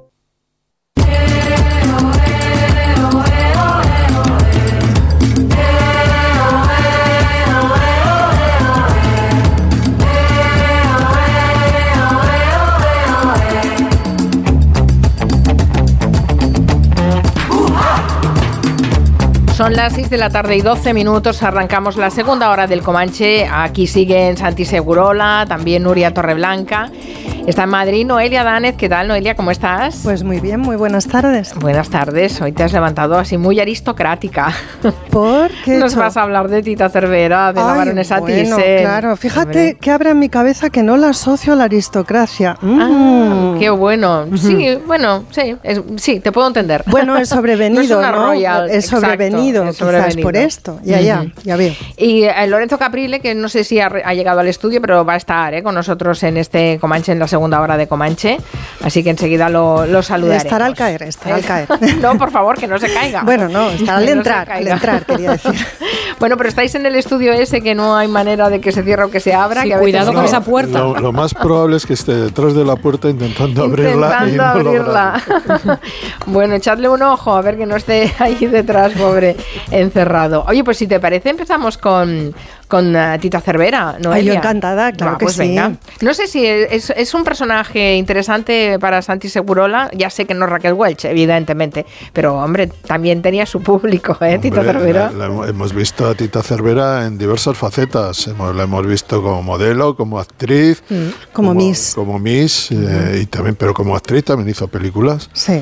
Y, y ahora la tenemos como una, una un personaje de gran influencia en el mundo artístico con el Museo Thyssen, que es, yo creo, una de las grandes banderas de museísticas en España. Mm. ¿Por qué quieres hablar de, de- de Tita, Noelia? ¿Qué, Ah, bueno, qué es- te ha inspirado? Es que hay un podcast en la plataforma Sonora eh, que ha hecho el periodista Pello Riaño, eh, que se titula así Tita, y me ha parecido muy, muy interesante. El, el podcast consta de cinco episodios, eh, cada uno de ellos de unos 20 minutos de duración. Y bueno, ahí se habla de todo. Eh, quiero, en primer lugar, hacer un breve apunte sobre quién es Pello eh, y el lugar que ocupa en el periodismo cultural en España. Eh, Riaño es historiador del arte y periodista y autor de Las Invisibles, Decapitados y Borbones y Membrillos. Ha pasado por varios medios escritos a lo largo de su carrera y actualmente podemos leer sus reportajes y artículos en el diario, digo para que nuestros oyentes lo ubiquen. Para mí es un periodista de referencia porque el trabajo de Riaño pone sobre la mesa que política y cultura siempre van de la mano y que podemos y debemos hablar de cosas como por ejemplo que detrás de un cuadro o de un artista hay decisiones económicas, es decir, hay dinero, hay un mercado, hay instituciones y hay poder. Poder. Yo diría que el podcast Tita sobre todo habla de poder. Creo que, creo que podemos saludar ya a Lorenzo, ¿verdad? Sí, perdona, ¿qué es que me había entrado el apretón, Ay, Mari pobre. Carmen. Perdonadme, impresiona mucho, ¿no? Entrar en el estudio. perdón. No pasa nada, no pasa nada. Eh, a Tita Cervera, claro, la También le entran apretones, ¿eh? A ella. Bueno, sí, claro, evidentemente, como a todos que somos humanos. Eh, pero eh, no, me refiero porque hoy Noelia va a hablar de Tita Cervera. No sé si la has vestido ¿La has alguna vestido vez, Tita? Lorenzo. No. No. No, ni tampoco. No, no está en Mira, tu de Tita. Cervera tengo una anécdota. Es que hoy me voy a saltar un poco el guion porque. ¿Qué tengo- guion? Mm, Bueno, el guion. El tuyo. lo- el- el- Sí, el, la- mío, el mío intenta el- no, el- por favor. eh, lo que le digo a Nuria que voy a hablar. eh, que porque hay tres cosas de autobombo que tengo que decir. Eh, que al hilo de una conferencia maravillosa que di el domingo en el Museo del Prado sobre el retrato de la mm, condesa de Vilches, que es uno de los grandes retratos de la historia de la pintura mundial, eh, comenté a raíz de las joyas que hay un joyel de pecho que perteneció a la reina María Cristina de Habsburgo que por azares de la vida eh, cayó en manos de nuestra querida Tita Tita. Cerveza, cerveza, cervera, perdón, perdón, cosa freudiana, con lo cual volvemos a hablar de Ah, bueno. dinero, de poder, de estatus, porque ese joyel de pecho os aseguro que con ello viviríamos todos los que estamos aquí. Ya. O no es el que era del varón, que había sido su primera mujer. No, no, no, Es otra no, cosa, no, ¿no? no. Ya Vale. sabéis que nuestra familia real de vez en cuando, como parece ser que mm, les falta dinero, ¿no? Parece Mm. ser, ¿no? Que les falta dinero. ¿no? Liquidez, dicen ellos. Liquidez. Cash. Pues de vez en cuando, pues, pues venden cositas y, y eso, pues se subastó y se lo quedó Tita. Ah, pues que qué de vez en qué cuando, bueno, no tenía ni- no de tenía vez idea. en cuando lo, lo, lo utiliza. Vamos a conocer un poco más a la figura de Tita Cervera y después nos cuentas más anécdotas, Lorenzo, ¿te parece? Fue Miss, antes lo comentábamos con Santiago Segura, pero esto es de hace muchísimos años. Seguro. Ay. Eso, el Santiago Seguro me sirve para, la para llevar, para llevar a los restaurantes. Santia- Santiago Segura, Santiago Segura, en primer lugar, sufre lo mismo que sufro yo, los putos acúfenos. Ah, y en ostras, segundo sí, esto es lugar, terrible. es una de las personas más inteligentes que conozco y una de las Se personas dice salvando las distancias. bueno, No. mejorando lo presente. Mejorando lo presente, Que eso. Santiago Segurola tampoco se anda corta y Noelia ni te cuento. Y luego es de las personas que más saben de cine, yo creo que, no voy a decir del mundo, pero te aseguro que de España sí. Mm. Vamos con, vamos con esa historia de, de Tita Cervera. Bueno, pues mira, Tita suele decir que se ha hecho a sí misma, que ella es como la vemos, auténtica y sin dobleces, una mujer que ha hecho grandes sacrificios por amor, grandes sacrificios por España. Y claro, esta es la imagen que ha cultivado durante años la baronesa con la ayuda inestimable en de la la cama prensa con el rosa. varón es un gran sacrificio. sí. Bueno, ella fue, como decías, Mari Carmen Miss España con 18 años, estuvo casada con Lex Barker con Espartaco Santoni y conoció al varón Thyssen en 1981 cuando yo era mamá de Borja. Entonces el varón, como sabéis, lo adoptó. Eh, hoy por hoy esta señora tiene un patrimonio de unos 900 millones de euros, más los mil cuadros que hay o colgados o guardados en el Museo Nacional Thyssen-Bornemisza. Algunos de estos cuadros ella los vende porque de vez en cuando necesita liquidez. Vendió un, un Cash. moneto, un maneto. Ha vendido hace poco un monet y bueno, antes de eso, si recordáis, vendió la exclusa, el cuadro que Constable pintó en 1824. Constable fue el primer pintor en el mundo que pintó el campo tal cual era. Ay, Juan Adrián Sens. Y de pronto en, en la pintura el agua que se pintaba mojaba y el aire que se pintaba casi te daba frío. Y las nubes, las maravillosas nubes de Constable, parece que van cambiando porque tienen tal verdad, tal verdad. Qué bueno. Esto se puede de escuchar, es un cortecito del podcast, os he traído algunos más. Claro, Juan no solamente ponderaba las virtudes del cuadro, sino que consideraba que era el mejor de la colección y que cuando ella lo vende, la colección se deprecia, aparte de lo poco presentable que es, ¿no? Pero bueno, es propiedad privada y claro, ella hace y No, deshace. eh, y ella tiene su museito en Málaga. Sí, Todas además. esas cosas tan bonitas de España, de los toreros. España, España. Y Tiene las España. sevillanas, esas cosas. Sus cosas que a ella le gustan de Andalucía, porque a ella le gusta Andalucía por su luz, Claro. sus costumbres, el sonido de la guitarra, sí. Bueno, recordemos que el Museo Thyssen se crea en 1993 como resultado de unas negociaciones que habían comenzado en el año 88 entre el barón Thyssen, que es un coleccionista de arte, pero además es un magnate que pertenece a una familia muy importante que tiene un pasado nazi. Negociaciones, sí, con Jorge Semprún. No me cortéis tanto, por favor, que si no pierdo el hilo. Jorge Semprún es un intelectual y político que por su condición de comunista había sido apresado y deportado a Buchenwald. Es decir, que el gobierno socialista negocia en la persona de Jorge Semprún con un señor con un pasado nazi eh, la cesión de una colección de arte porque el gobierno socialista considera que la cultura tiene que ser la bandera de la joven democracia española y que tiene que representar a esta- al Estado español moderno en el mundo. Tita va a jugar un papel importantísimo en esta transacción, en la venta de la colección y en su gestión posterior. De alguna manera la baronesa quiere que el museo la represente a ella. Ella quiere un museo a su medida. Y cualquiera que ha visitado el Thyssen comprende que es así. Es más un palacio que un museo. Los suelos no son de madera, brillan. Os recuerdo que las paredes tienen un estucado en color salmón, que aquello no hay por dónde cogerlo y además, como digo, es bastante impropio en un museo, pero son decisiones que toma la baronesa. Esto es fuente de tensiones permanentes, pero el escándalo, entre comillas, llega en el año 93, el mismo año de la venta. Entonces los españoles descubren una parte de lo que esconde el contrato ya firmado. Los diputados de Izquierda Unida y Convergencia de Unión toman la palabra y airadamente critican el asunto. Dudan de la legalidad de lo firmado.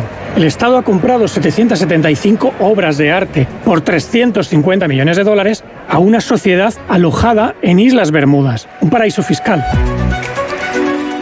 Ups, un paraíso fiscal. El Estado español ha hecho negocios con una sociedad radicada en un paraíso fiscal.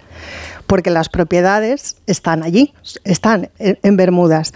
Las condiciones de venta de la colección son, por un lado, un problema por esta razón y por otra razón sucede que el primogénito del varón, George Henry, se la juega con unos documentos que establecen un reparto de la herencia entre sus hijos que implica, entre otras cosas, que el famoso Matamua, el emblemático cuadro de Gauguin, uno de los pocos que él no había vendido a España, deja de ser propiedad del varón.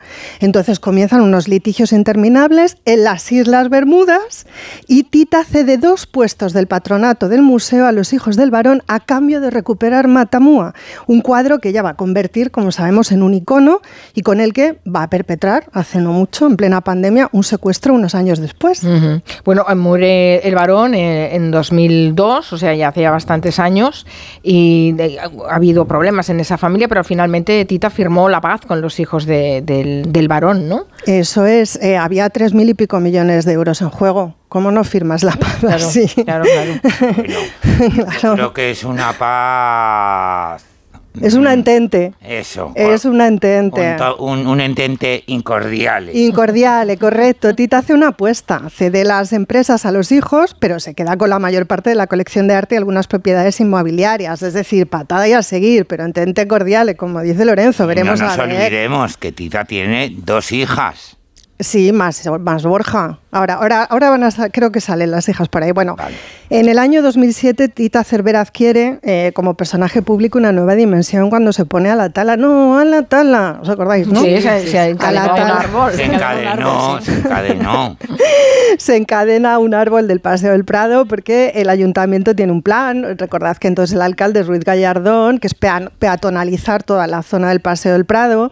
Ella dice que la tala de los árboles le parece impresentable. La tala forma parte de un proyecto mayor destinado a la peatonalización de esa zona, pero ella considera que en ese proyecto no se le da al Thyssen la misma preeminencia que el Prado.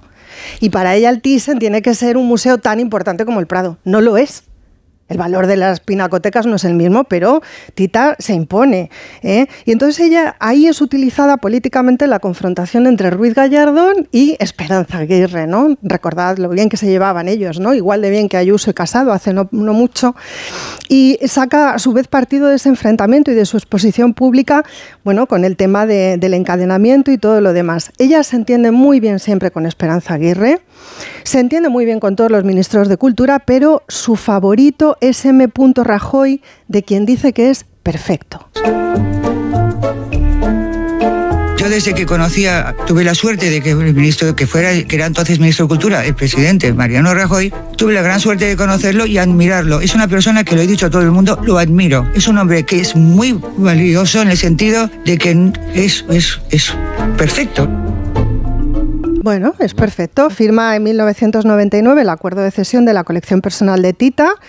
Eh, alquila las obras por más de 100 millones de euros por 11 años, es un precio altísimo porque había elecciones de manera inmediata y había que sacar el acuerdo adelante como fuera. En 2010 se cumple el plazo en plena recesión y el Estado no tiene dinero para renovarlo. Entonces Tita, rica en patrimonio, asegura no tener dinero para vivir. Sabemos que sus dineros, eh, sus cuadros, perdón, están en propiedades offshore y todo lo demás.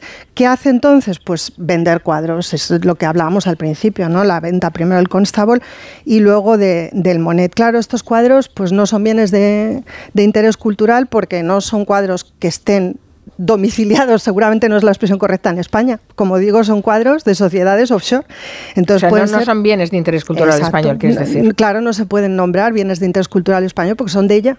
Son bienes privados de la baronesa, lo que pasa es que se los cuidamos entre todos los españoles y pagamos esos cuidados. Y además le pagamos a ella eh, por alquilar, por el alquiler, ¿no? Por lo que ella llama la cesión sacrificada en aras de, España ¿eh? y su este. Bueno, en el, en el, año 2020, en la fase 2 del desconfinamiento, y con esto voy terminando ya, se anuncia la reapertura de museos y en la sala L del Thyssen ha desaparecido Matamua. ¿Os acordáis? Nada más abrir el Thyssen, se ha caído un cuadro, no está.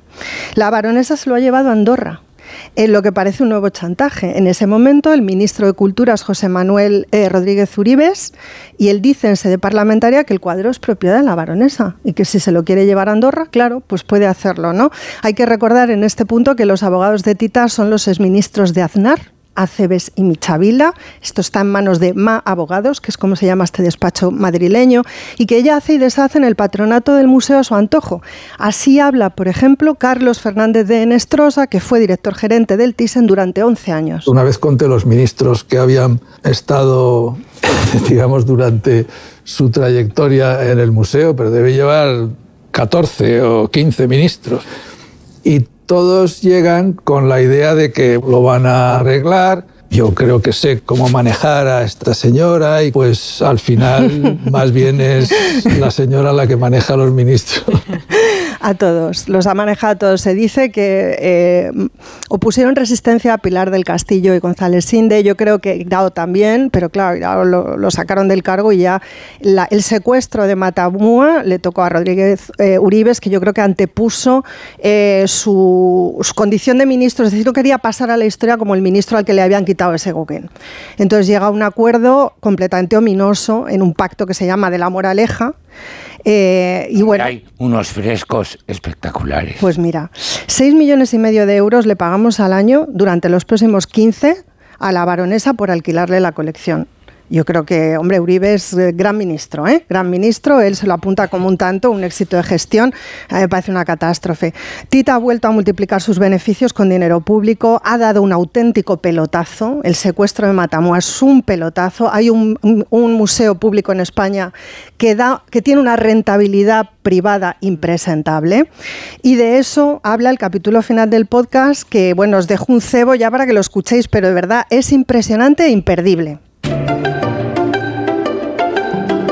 Lo que antes valía 330 millones de euros, ahora supera los 1.500 millones de euros. Ha cambiado el precio de su colección a su antojo y el Ministerio de Cultura se lo ha permitido. Soy muy tozuda, soy Tauro, y entonces como soy tozuda, me pongo así, no veo nada, como los caballos, no veo nada de lado, voy pum, directo. Bueno, Bueno, Bueno, fantástico. Qué buen fantástico. final, qué buen Vamos final. a recordar que es un podcast Sí. que se titula So- eh, Tita, Tita. es de Sonora, bueno, lo encuentran en la plataforma Sonora Eso y es es. del periodista Pello, Pello Riaño. Riaño, ¿vale? exacto. para O que sea, luego digan que las Miss España son tontas. Bueno, esta, esta mujer es como ella misma, dice, soy muy tozuda, yo no veo Sí, nada más que lo que muy me interesa. Soy yo misma, dice Oh. ella mucho también. Yo es que soy yo misma. Una pausa y seguimos. De 3 a 7, Gelo. Con Carmen Juan.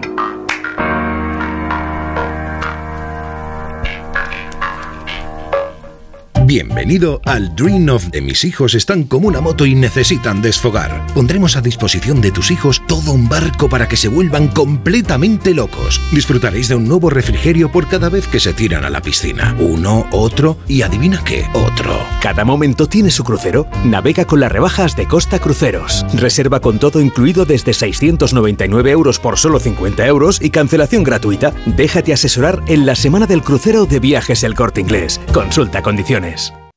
En CEPSA los descuentos no paran. Ahorra hasta 12 céntimos por litro en todos tus repostajes. Solo por ser cliente de Porque tú vuelves y pagues como pagues. Date de alta ya en CEPSA.es. Es fácil, rápido y totalmente gratis. Nuestros descuentos no paran. Infórmate en CEPSA.es y en las estaciones de servicio CEPSA. Antes trabajaba como recepcionista en un restaurante de lujo y entró la mujer que cambiaría para siempre mi vida y también la de mi hermana. ¿Te gustaría ganar el triple que ahora? ¿Qué tengo que hacer para ayudarla? Tienes que seducir a mi marido. Pecado original. Estreno en televisión el domingo a las 10 de la noche en Antena 3. Y después... El juicio es en tres semanas. Lucharé por ti hasta la muerte. Un nuevo capítulo de Secretos de Familia. Ya disponible en A3 Player Premium.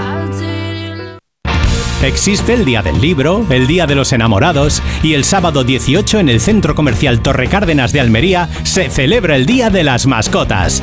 El equipo de Como el Perro y el Gato se une a esta celebración. Por eso el programa se hará en directo desde el Centro Comercial Torre Cárdenas. Un día lleno de sorpresas para celebrar el Pet Friendly Day con el patrocinio del Centro Comercial Torre Cárdenas. El sábado 18 a partir de las 3 de la tarde, Como el Perro y el Gato desde Almería, con Carlos Rodríguez. Te mereces esta radio.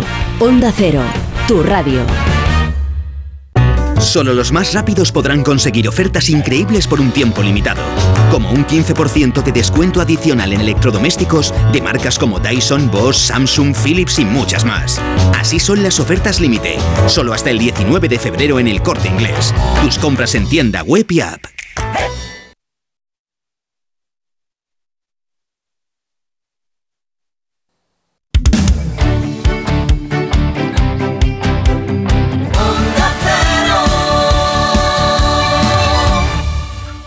Cuando estoy llegando a mi parada, le doy al botón del autobús, me levanto y espero emocionada a que las puertas se abran y hagan puff. Yo soy de bus. Eres muy de bus cuando eres muy de moverte por Madrid en EMT. EMT, 75 años siendo muy de bus. Ayuntamiento de Madrid. ¿Tienes miedo al dentista? ¿Sufres con tu boca? En Dental Corbella somos líderes en implantología dental. Tus dientes fijos en una sola sesión, incluso en casos de poco hueso. Además, no te enterarás de nada por la sedación monitorizada. Cinco clínicas en Madrid. Pide cita gratuita en dentalcorbella.com y en el 91 111 75 75. Rebajas en las tiendas Somnium. Hasta el 60%, todo en rebajas. Flex, Tempur, Bultex, Picolín. Porque si tu colchón tiene 10 años ya no es un colchón, es un viejo colchón. Los mejores colchones a los mejores precios. Ahora en rebajas. 15 tiendas Somnium en Madrid. Encuentra la tuya en la tienda somnium.es. La Fundación Canal de Isabel II presenta la gran exposición sobre el agua. Sumérgete en esta apasionante aventura y descubre por qué el agua es el mayor reto del siglo XXI. Exposición Somos Agua. El agua como nunca la habías visto. Compra ya tus entradas en fundacioncanal.com.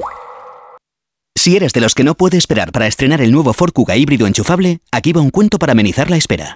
Érase una vez y colorín colorado este cuento se ha acabado. Listo, se acabó la espera. Que tus ganas de disfrutarlo no esperen. Nuevo Ford Kuga híbrido enchufable con una nueva estética más deportiva y acabados en negro.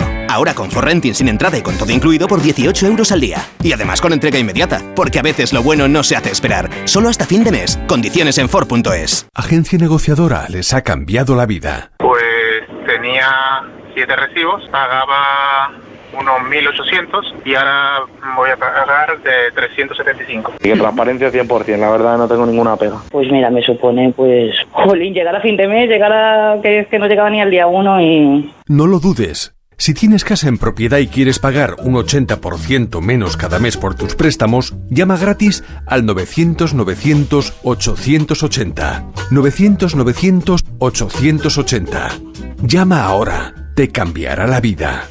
¿Necesitas una reforma integral? En Pedro Lanceros te ayudamos a hacer de tu casa tu hogar. Reformamos tanto viviendas como edificios y te asesoramos personalmente durante todo el proceso para lograr los mejores resultados. 91 411 1942 o pedrolanceros.com. Pedro Lanceros, nuestra experiencia y tu fidelidad, la clave de nuestro éxito.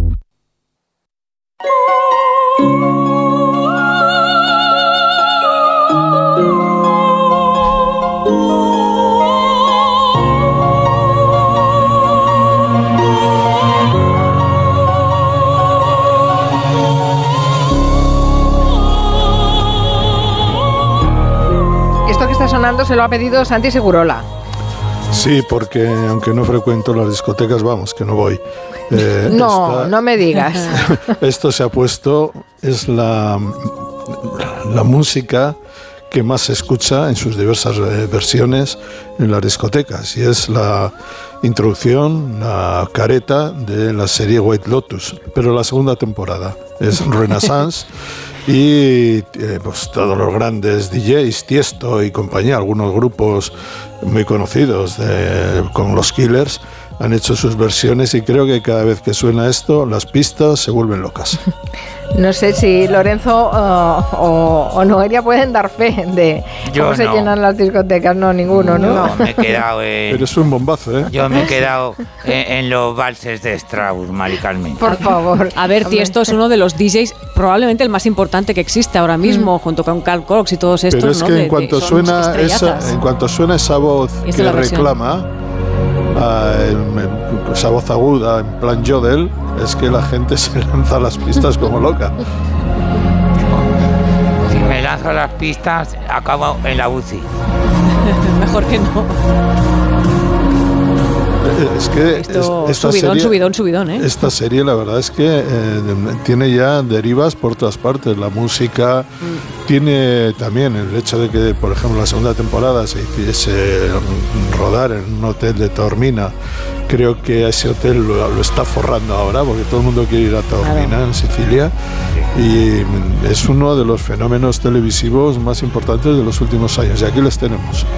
¿Y quién se fijó primero en esta serie? Santi Segurola, que ya fue el primero que la sí, vio y dijo... Nos lo has "Está recomendado muy bien". muchas veces de White Lotus. Que no sé si Noelia la ha visto. ¿la Sí, visto? sí, sí, sí, he visto la primera temporada, la vi, me gustó mucho y la segunda temporada me ha cogido en una época en la que no he tenido tiempo de ver series, estoy viendo cosas sueltas. Bueno, he visto Happy Valley y ya con eso Ah. se me llenaban a mí los ratos, así que tenía sueltos, pero la veré porque me apetece mucho. Serie, sabéis que no es muy, no es muy, no es muy fuerte. No. Lo siento. Las discotecas no, las series no. Antes decías que, que- que querías contarnos eh, noticias autobomba. eh, autobombo. Autobombo. Autobombo. Eh, Estoy yo también, llevo no- una tarde también que no veas. Bueno, auto, autobomba también.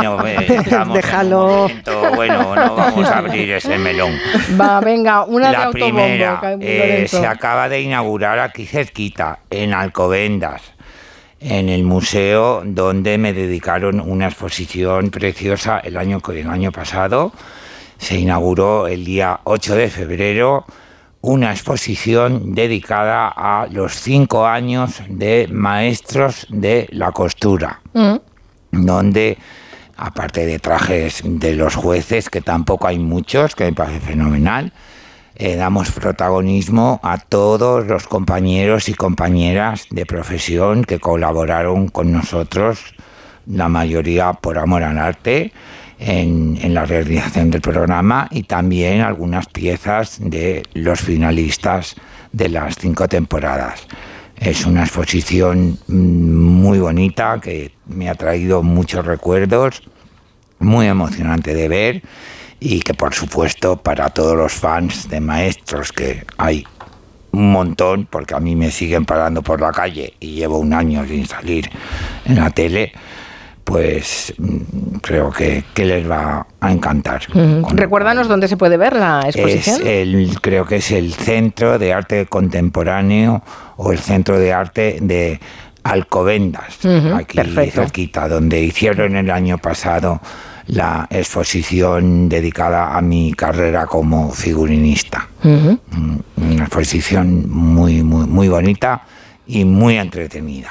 Y el segundo autobombo, y ya con esto acabo el autobombo, este domingo 19 y el próximo domingo 26 a las 12 de la mañana doy una conferencia charla en el Museo del Traje dentro de eh, su programa eh, denominado La pieza del mes.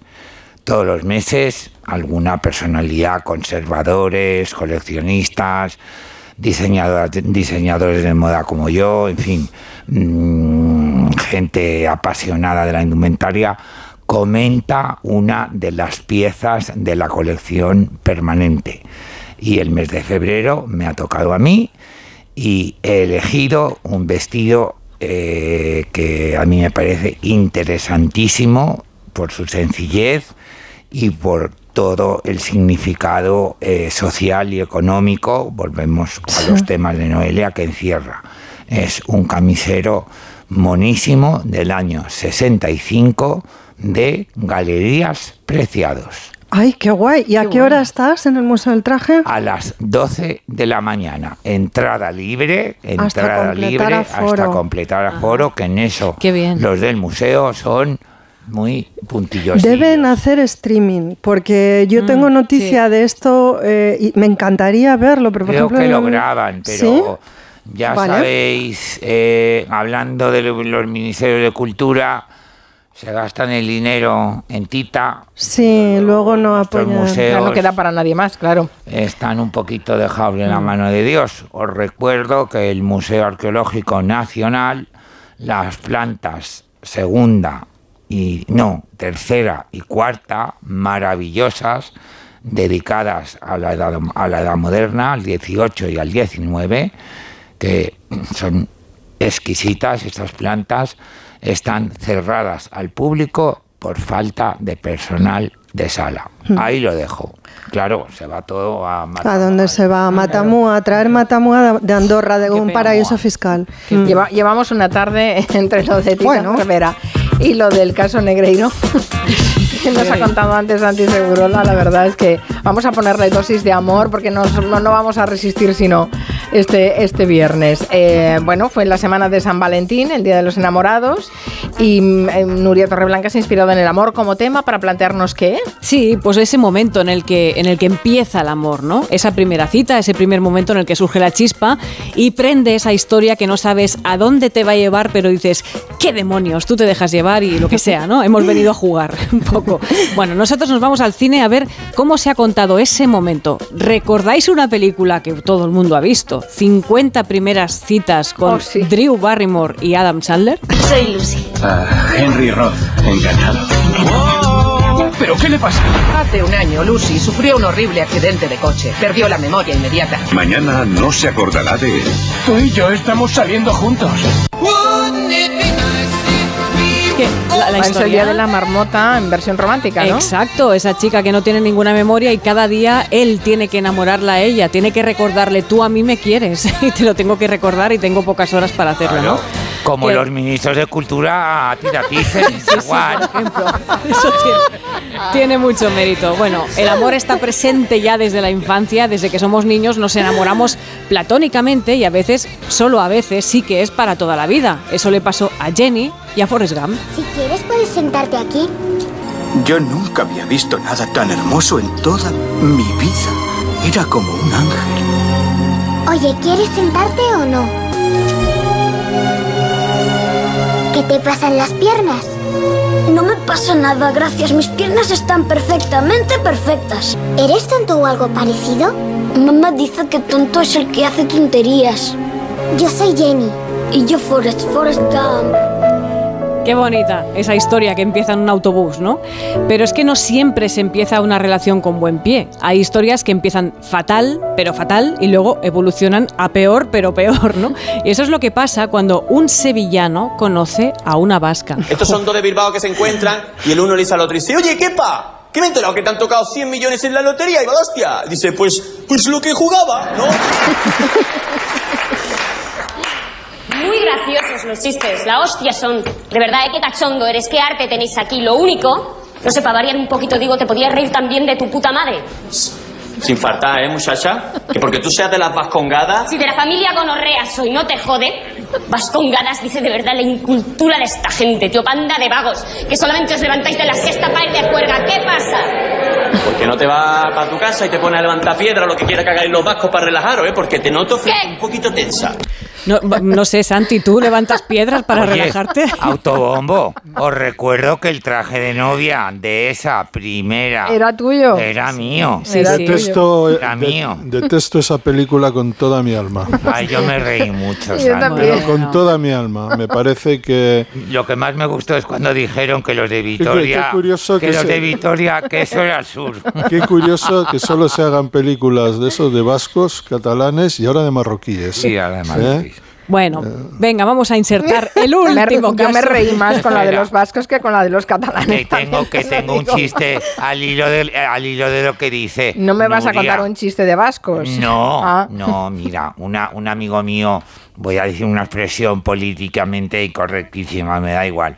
Un amigo mío de estos maricas viejas de toda la vida de Dios, que se había, con perdón, follado a medio Madrid, y me dijo, Caprile, para que todo sea como la primera vez, que no haya una segunda. Está bien Está la bien, está reflexión, bien. no está mal, no está mal. Y vamos con un último caso que aquí, Lorenzo, esto también te va a resultar familiar. Vamos a recordar la primera vez que Jordan Belfort, un lobo de Wall Street, conoce a Naomi en una gran fiesta, en una mansión, y este es el momento en el que conoce y se enamora de la que va a ser su segunda mujer, la duquesa. Jordan, esta es mi amiga Naomi. Hola, Naomi. un placer. Naomi para mí también. Tienes una casa impresionante. Gracias. No había estado nunca en una casa como esta. ¿En serio? Sí. Hay una preciosa playa ahí. Blair Hollingsworth. Hola, Blair, encantado. ¿Qué tal? Te llamas Blair, ¿no? Sí. ¿Te gustan las motos de agua? No he montado nunca en ninguna. ¿No has montado nunca? No, no he montado en ¿No has ninguna. montado nunca en una moto de agua? Perdona, ¿cuántas veces vas a preguntárselo? No ha montado nunca. No sé, quizás se lo pregunte un par de veces más. Y aquí vamos, a el vestido de novia Otro. de Naomi, de Margot novia. Robbie. ¿De quién es ese vestido? ¿De quién Pues, puede A ser? ver, el traje era un diseño, entre comillas, creación entre los dos, en fin, de mi queridísima, admirada musa, maestra, como lo que ay, me, me esperas, me quito la férula porque no me entiendo ni yo. Ah, muy bien. Ah, llevabas una férula. Sí. Era Pues, eso. Queridísima Sandy Powell. Uy, qué bien ahora. que este domingo le dan merecidísimamente el BAFTA de honor por su labor como figurinista única en la historia del cine. Así que desde aquí, Sandy, no sé si nos estará oyendo, mil enhorabuenas y además eres protagonista de la nueva campaña del OEB con dos fotografías en las que ha salido espectacular. Y además que tiene, tiene premios Oscars por el vestuario de The Young Eh, Victoria, El Aviador, Oscars Shakespeare in Love. tres y nominaciones nominaciones, pues bru- no sé si muchísimas. 15 o no sé cuántas. Por La Cenicienta, Hugo, La Tempestad, Mr. Henderson presenta, Gangs of New York, Velvet Goldmine, Las Alas de la Paloma, Orlando. Y su Es que- primera gran película, que sigue siendo una de mis preferidas. Orlando. Orlando también. Sí, sí, es que esta señora lo ha hecho todo. Tan maravillosa. Y que, que, claro, que vestuario, que todo, que todo. Entrevista con el vampiro también, ¿no? El vestuario era Entrevista suyo. Con el vampiro también era suyo. Velvet Goldmine, que es una de sus preferidas. Otra de mis preferidas que tocaba un tema espinoso, entre comillas.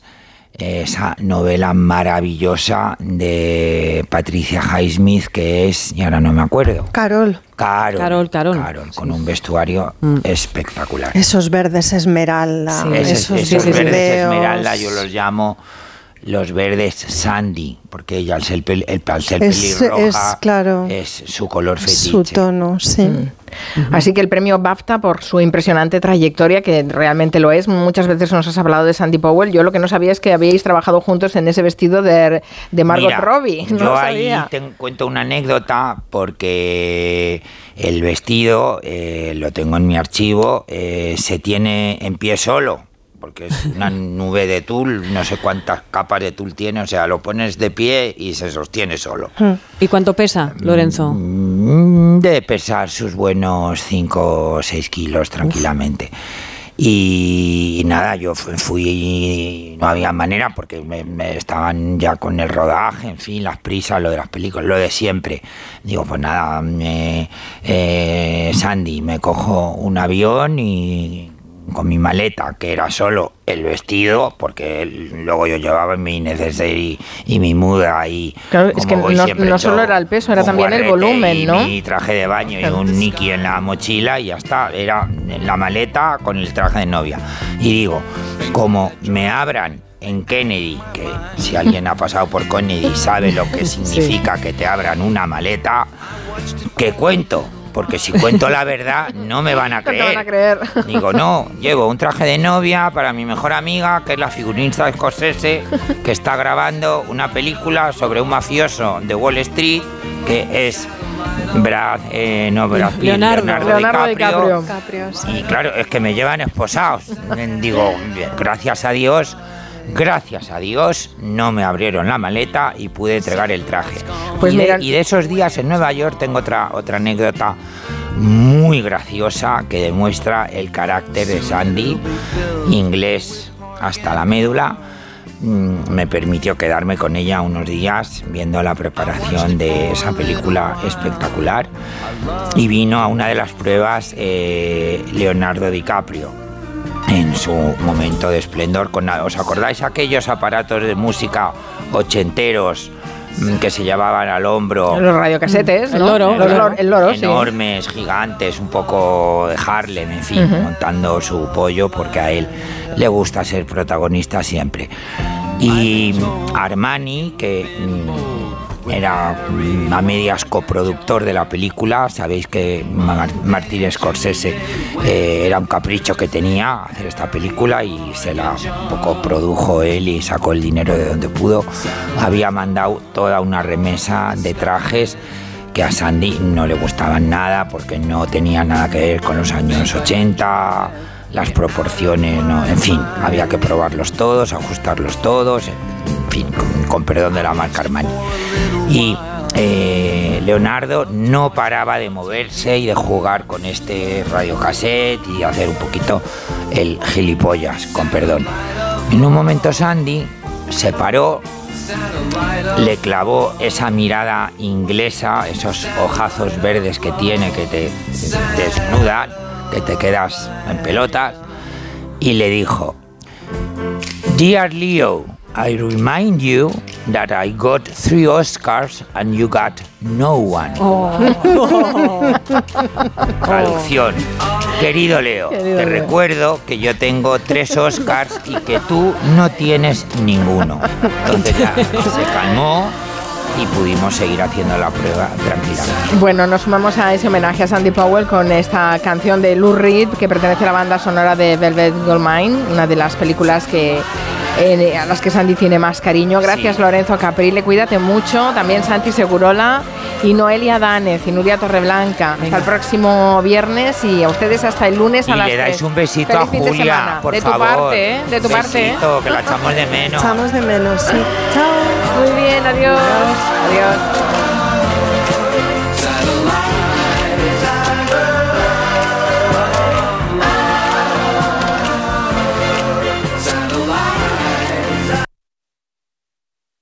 tú qué